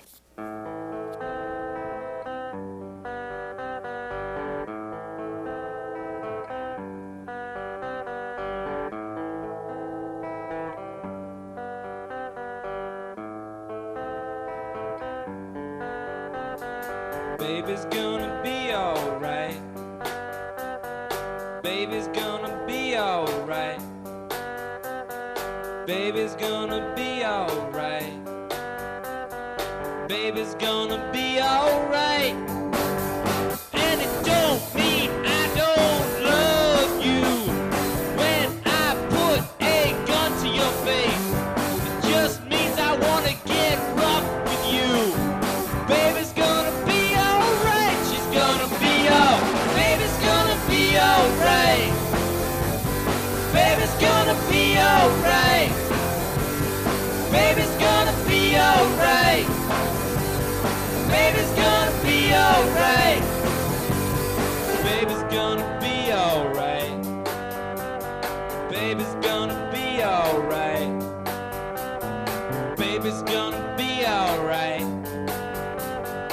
Baby's gonna be alright.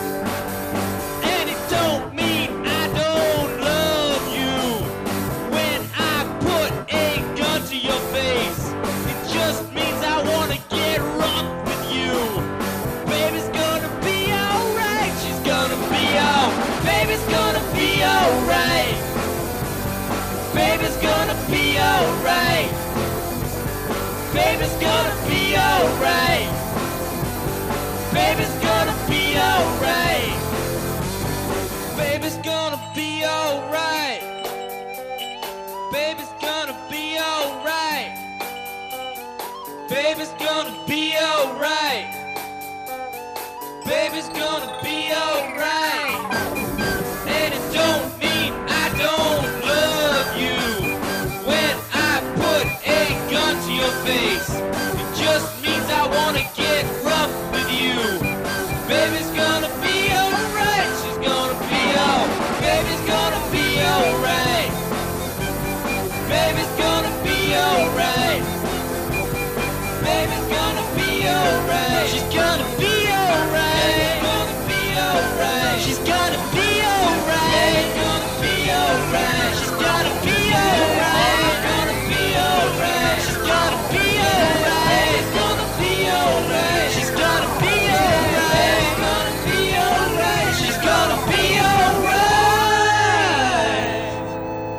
Baby's gonna be alright. He's gonna be alright. Baby's gonna be alright. He's gonna be alright. Baby's gonna be avion, avion.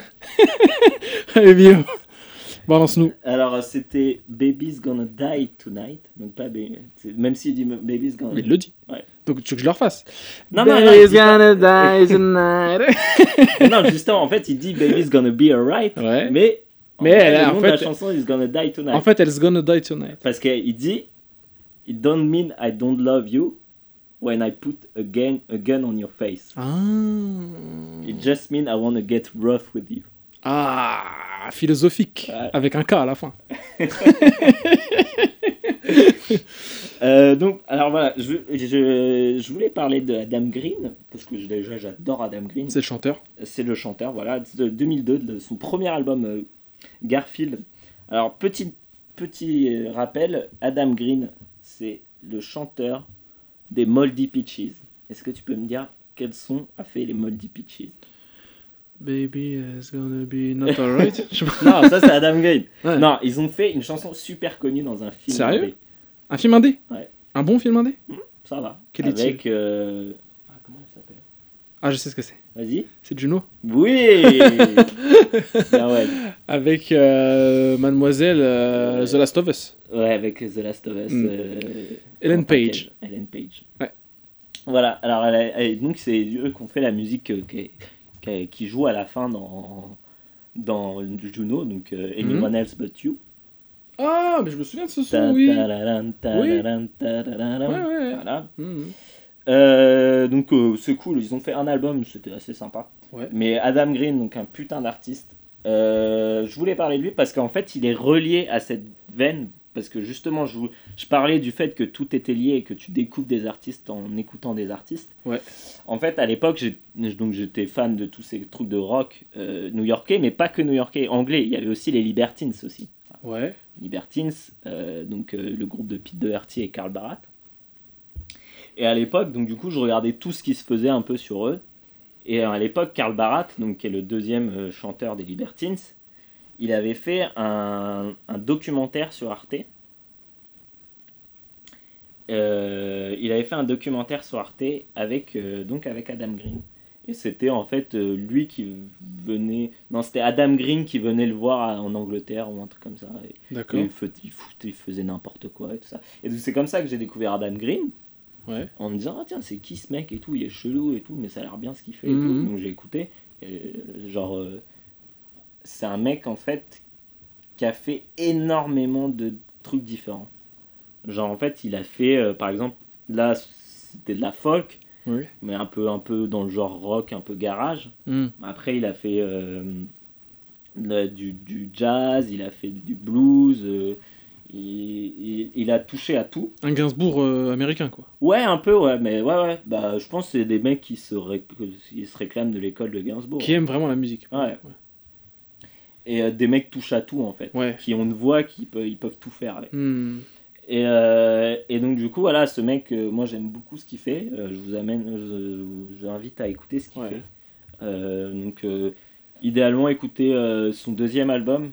Il s'appelle Friends of Mine. Friends of Mine. Ouais. Ok. Euh, c'est une pochette jaune, vous la reconnaîtrez direct.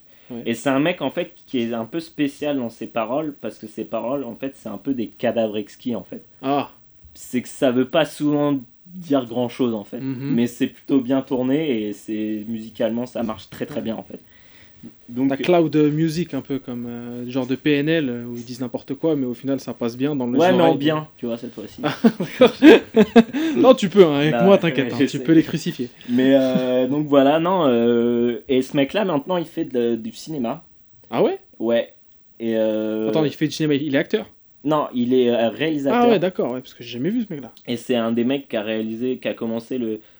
Euh, bien avant Michel Gondry, qui a réalisé à l'iPhone son premier film qui Ouais. s'appelle The Wrong Ferrari.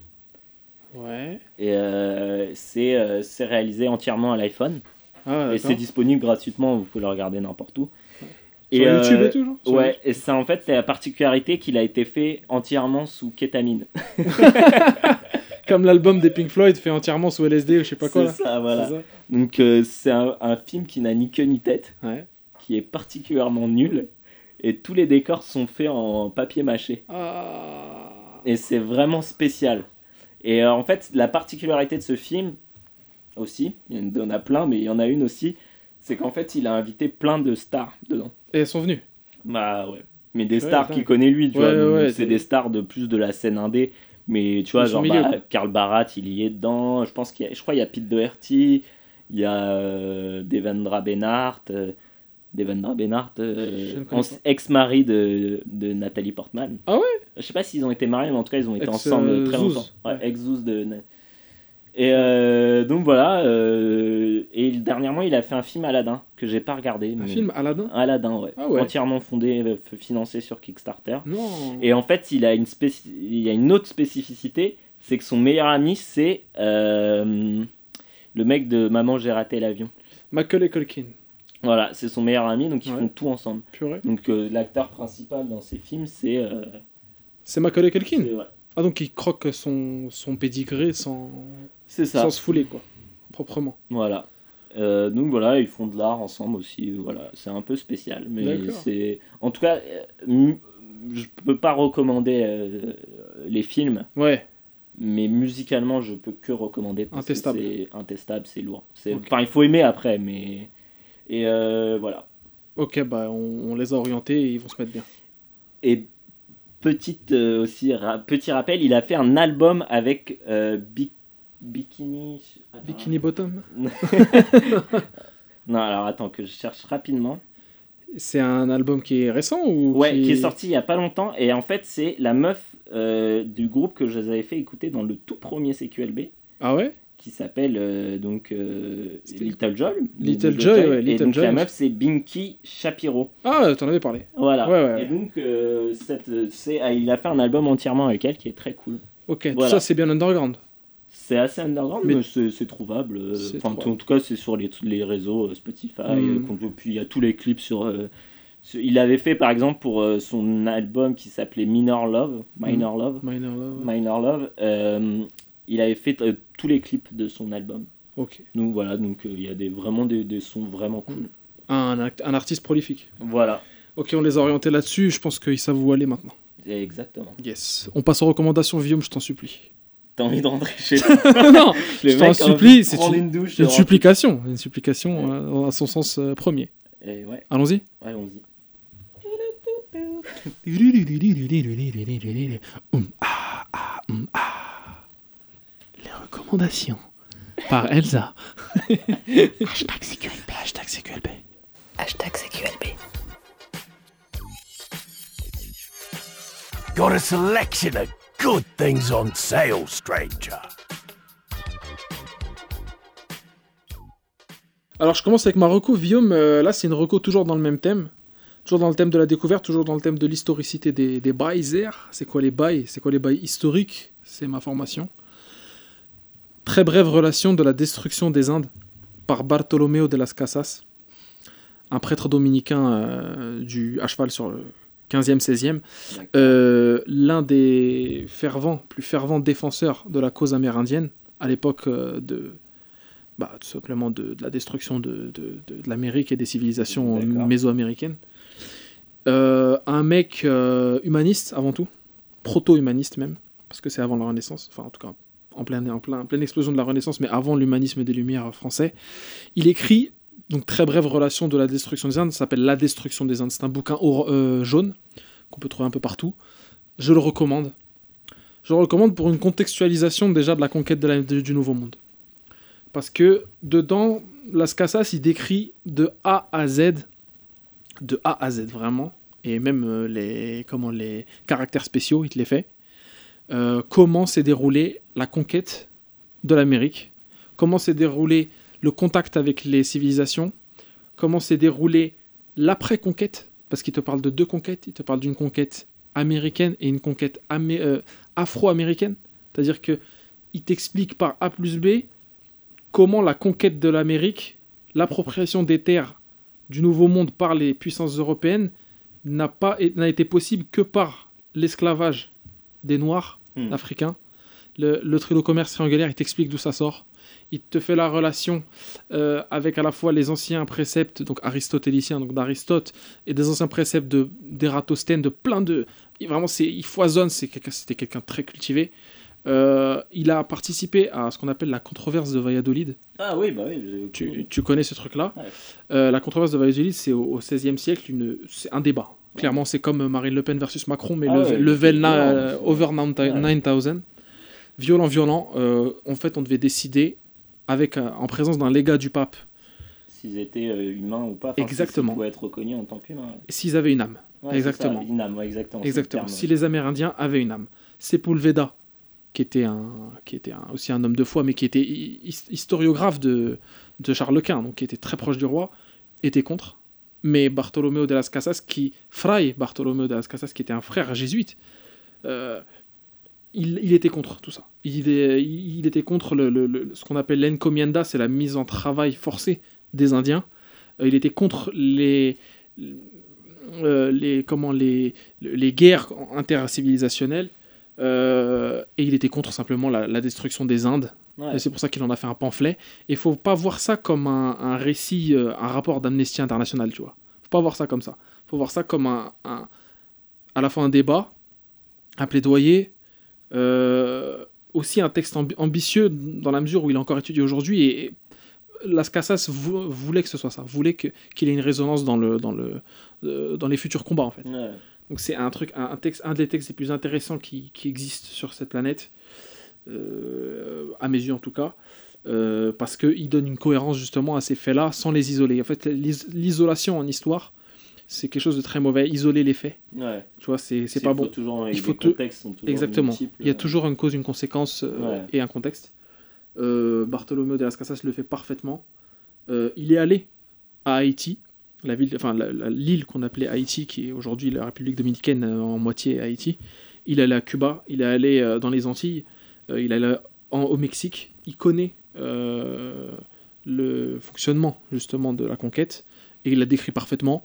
C'est un texte facile à lire, c'est court, peut-être 200 pages, un peu plus. C'est pas, pas énorme. Et c'est euh, toujours d'actualité. On comprend parfaitement euh, par rapport ne serait-ce qu'au au conflit, par exemple, israélo-palestinien, ou d'autres conflits en Somalie, ou des trucs comme ça. euh, voilà, on, on pige vraiment comment les choses fonctionnent quand il y a forcément des opprimés et des oppresseurs. Et euh, au-delà de ça, euh, par rapport à ce que j'ai dit, ça offre aussi des clés et des. Ce que j'ai dit sur Cook, hein, je parle. Ouais. Euh, sur ce que j'ai dit sur Cook et tout, ça offre des clés et une compréhension pour comment les autres puissances se sont justement arrogées de, de ce- cette situation, en tout cas en Amérique. Et comment euh, l'Amérique est est aujourd'hui. L'Amérique euh, en général, je dis, pas les États-Unis. hein, Ouais, les Amériques. quoi. Les Amériques, exact. L'Amérique, euh, je te rappelle de ce son, pas de Joe Dassin. Bref, Ouais. qui était propre. hein. Et, voilà, je conseille ça. Euh, c'est un truc que vous pouvez lire vraiment facile, vraiment facile, donc n'hésitez pas. Le bouquin, on le trouve un peu partout, c'est un très beau livre en plus. Il y a une gravure dessus qui représente justement les, les exactions des, de Cortés, ou, je crois que c'est Cortés ouais, dessus. Euh, incroyable, et ça, ça vraiment, ça, ça revient sur le fait que c'est possible humainement de vider un continent de sa population et de la remplacer par euh, une autre population. Ouais, c'est ce qui se passe en ce moment avec euh, les en, Arabes. en France, oui, oui, oui, bien sûr, grand oui, remplacement. le grand remplacement. Voilà, Voilà. c'est ça. Euh, voilà, il y en a les marre, Arabes. il y en a marre, les Rastaquaires, euh, tout ça. Voilà. les Bico, euh, hein, les Bico, hein, voilà, il y en a marre. Euh, Vium, euh, donc je te somme de me, de me mettre bien et de les mettre bien, comme d'hab. Mais oui, bien sûr. Alors moi, ce que je voulais te conseiller, hum, hum, hum. c'est évidemment la sodomie. Oh non, je déconne. Non, Oh, mon Non, Dieu, je rigole, je rigole, je rigole. mon je rigole. Je, voulais juste en faire bondir ça. j'ai eu, j'ai eu des là, juste avant. J'ai très... Comment Non, même pas, même pas. Alors moi, ce que Mm. j'aimerais vous conseiller, alors ça s'appelle Late Night Tales. Ouais. C'est une série de compilations. Euh, donc c'est des compilations de mix euh, faits par des artistes connus ou pas connus, Ouais. Notamment connus pour certains. hein. Sûr. Mais euh, voilà, donc c'est euh, et en fait c'est sur le thème d'une de tout ce qui est nocturne. Ouais, late night. Voilà, donc Mm. c'est moi je les après je les utilise plus pour dormir, tu vois, c'est pas Ouais. pour endormir, mais à la base c'est plus pour passer une bonne soirée quoi. Pour une bonne sodomie par exemple, Oh. tu mets les pour se mettre en ambiance. Non, euh, et donc du coup ouais c'est fait par par de il y a pas mal de bons artistes, donc c'est des, des très bons mix. Euh, donc euh, par exemple C'est de la musique pisse pour s'endormir, du coup, vu que toi tu les mets pour. Ouais, ouais. Alors par contre, faut faire gaffe parce que parfois le tempo est un peu plus rapide, donc ça un peu réveille un peu plus. Parce que faut faire gaffe. euh, par exemple, moi j'écoute beaucoup celui de Management, donc euh. MGMT. Je sais pas, je sais plus comment on doit dire maintenant aujourd'hui. MGMT, euh, je connais. Ouais. Et euh, et c'est vrai que ça commence sur des tempos très bas. Ouais. Et d'un coup, euh, ils te mettent des musiques un peu plus rapides et Ça tout. monte. hein. Et donc, quand tu commences un peu à t'endormir, ça te réveille. Ouais. Euh, donc non, voilà, écoute, écoutez ça. Donc il y a plein de bons artistes. Je suis sûr que, enfin, peu importe qui tu es, auditeur, Oui. euh, tu peux forcément trouver euh, un groupe que t'aimes bien. Et donc tu te dis ah bah tiens, je me demande ce qu'ils ont mis. Donc c'est pas des c'est pas des sons à eux, c'est tout le temps des sons euh, des sons qui, que les, qui à mixer quoi. des- des Ah oui, ouais. c'est pas de la musique électronique non plus, hein, c'est des sons, voilà. dans- Et en fait, ça a, ça a la particularité que les pochettes sont très cool. C'est des, à chaque fois, c'est des petits, euh, des petits luminaires de nuit. Ah voilà, donc euh, ça change à chaque fois. Hmm, C'est des, des, des luminaires très sympas. Voilà. Et euh, donc du coup, il y a des bons artistes. Donc euh, j'ai dit management, Ouais. mais il y a aussi Air qui a fait un truc. T'as Métronomie. euh, Ouais. Voilà, donc il y a de quoi. Connu quand même. il y a- ouais, voilà, il y a de quoi faire. Ok, ça s'appelle Late Night Tales. Tales, comme Tales des contes. Ouais, voilà, comme Ok. des contes, voilà. Ça et à marche. pas confondre avec l'album de Jamiroquai, qui n'est pas un Late Night Tales. Qui s'appelle Late Night Tales, mais qui n'est pas un Late Qui, Night ah, Tales. qui n'est pas un. C'est un EP de Jamiroquai, voilà. Ok, super. Euh, c'est des sons à se mettre en été, ça, au calme? Ah bah ouais. Ils ont encore le temps là de. Ah bah ouais, mais ça se met à tout moment de l'année, mais c'est vrai que ouais, se mettre en fin de fin d'été Ouais. comme ça. Si euh, quelqu'un nous écoute en hiver, là, imaginons en décembre, le mec est mal, a passé un sale réveillon, il nous écoute. ouais, il, se il- met bien. Hein, se met bien? Ouais, ouais, y a pas, c'est pas des sons d'été forcément. hein. Au calme. Voilà. Propre.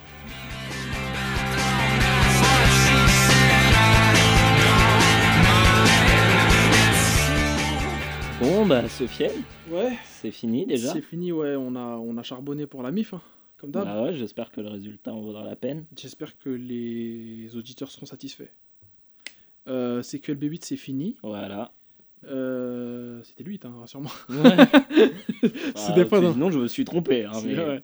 C'est que B8, c'est terminé. Euh, on se retrouve pas, la semaine, pas dans deux semaines, Voilà. mais dans peut-être trois, peut-être Voilà. quatre, on sait pas On ne encore. sait pas encore. On vous, monsieur. on vous tiendra au jus. Voilà. Vous pouvez nous suivre sur Twitter, Facebook, SoundCloud, Voilà. at CQLB Podcast sur Twitter, Guy 1000 dollars, at Guy 1000 dollars, et que moi qui peux l'appeler Guy 1000 dinars, tu Guimau. vois, pour une poignée de dinars kunar, comme dirait Rimka. euh, at Guy 1000 dinars sur, euh, Guy 1000 dollars, pardon, Non, il n'y aura rien si vous mettez Dinara. ça Ou arrivera alors, un, ce sera WAM, mais en version euh, algérienne. algérienne. at Guy 1000 dollars sur Twitter, at SoftRoronoa, comme sur One Piece, comme dans One Piece sur Twitter. N'hésitez pas à follow. On les répond. liens sont sur SoundCloud. Tous les liens sont sur SoundCloud. Euh, on vous aime. On se retrouve bientôt. Petite pause. Voilà, on va se reposer. vacances, hein. Euh, Ouais, bonnes vacances, bonne fin de vacances. Mettez-vous bien. Bonne reprise pour ceux qui écoutent euh, un peu plus tard. Putain, mais ouais. Ouais, ça c'est dommage, mais bon, faut bien que ça arrive. hein. Et on est avec vous et on se retrouve début septembre pour du banlieue sale, du Bangkok Dangerous, du Bangkok Dangerous, euh, en compagnie toujours de mon Guillaume, mon Guillaume. Avec plaisir. Voilà, allez, des bisous. Hashtag CQLB. It's like a jungle sometimes. It makes me wonder how I keep from going under. It's like a jungle sometimes. It makes me wonder how I keep from going under.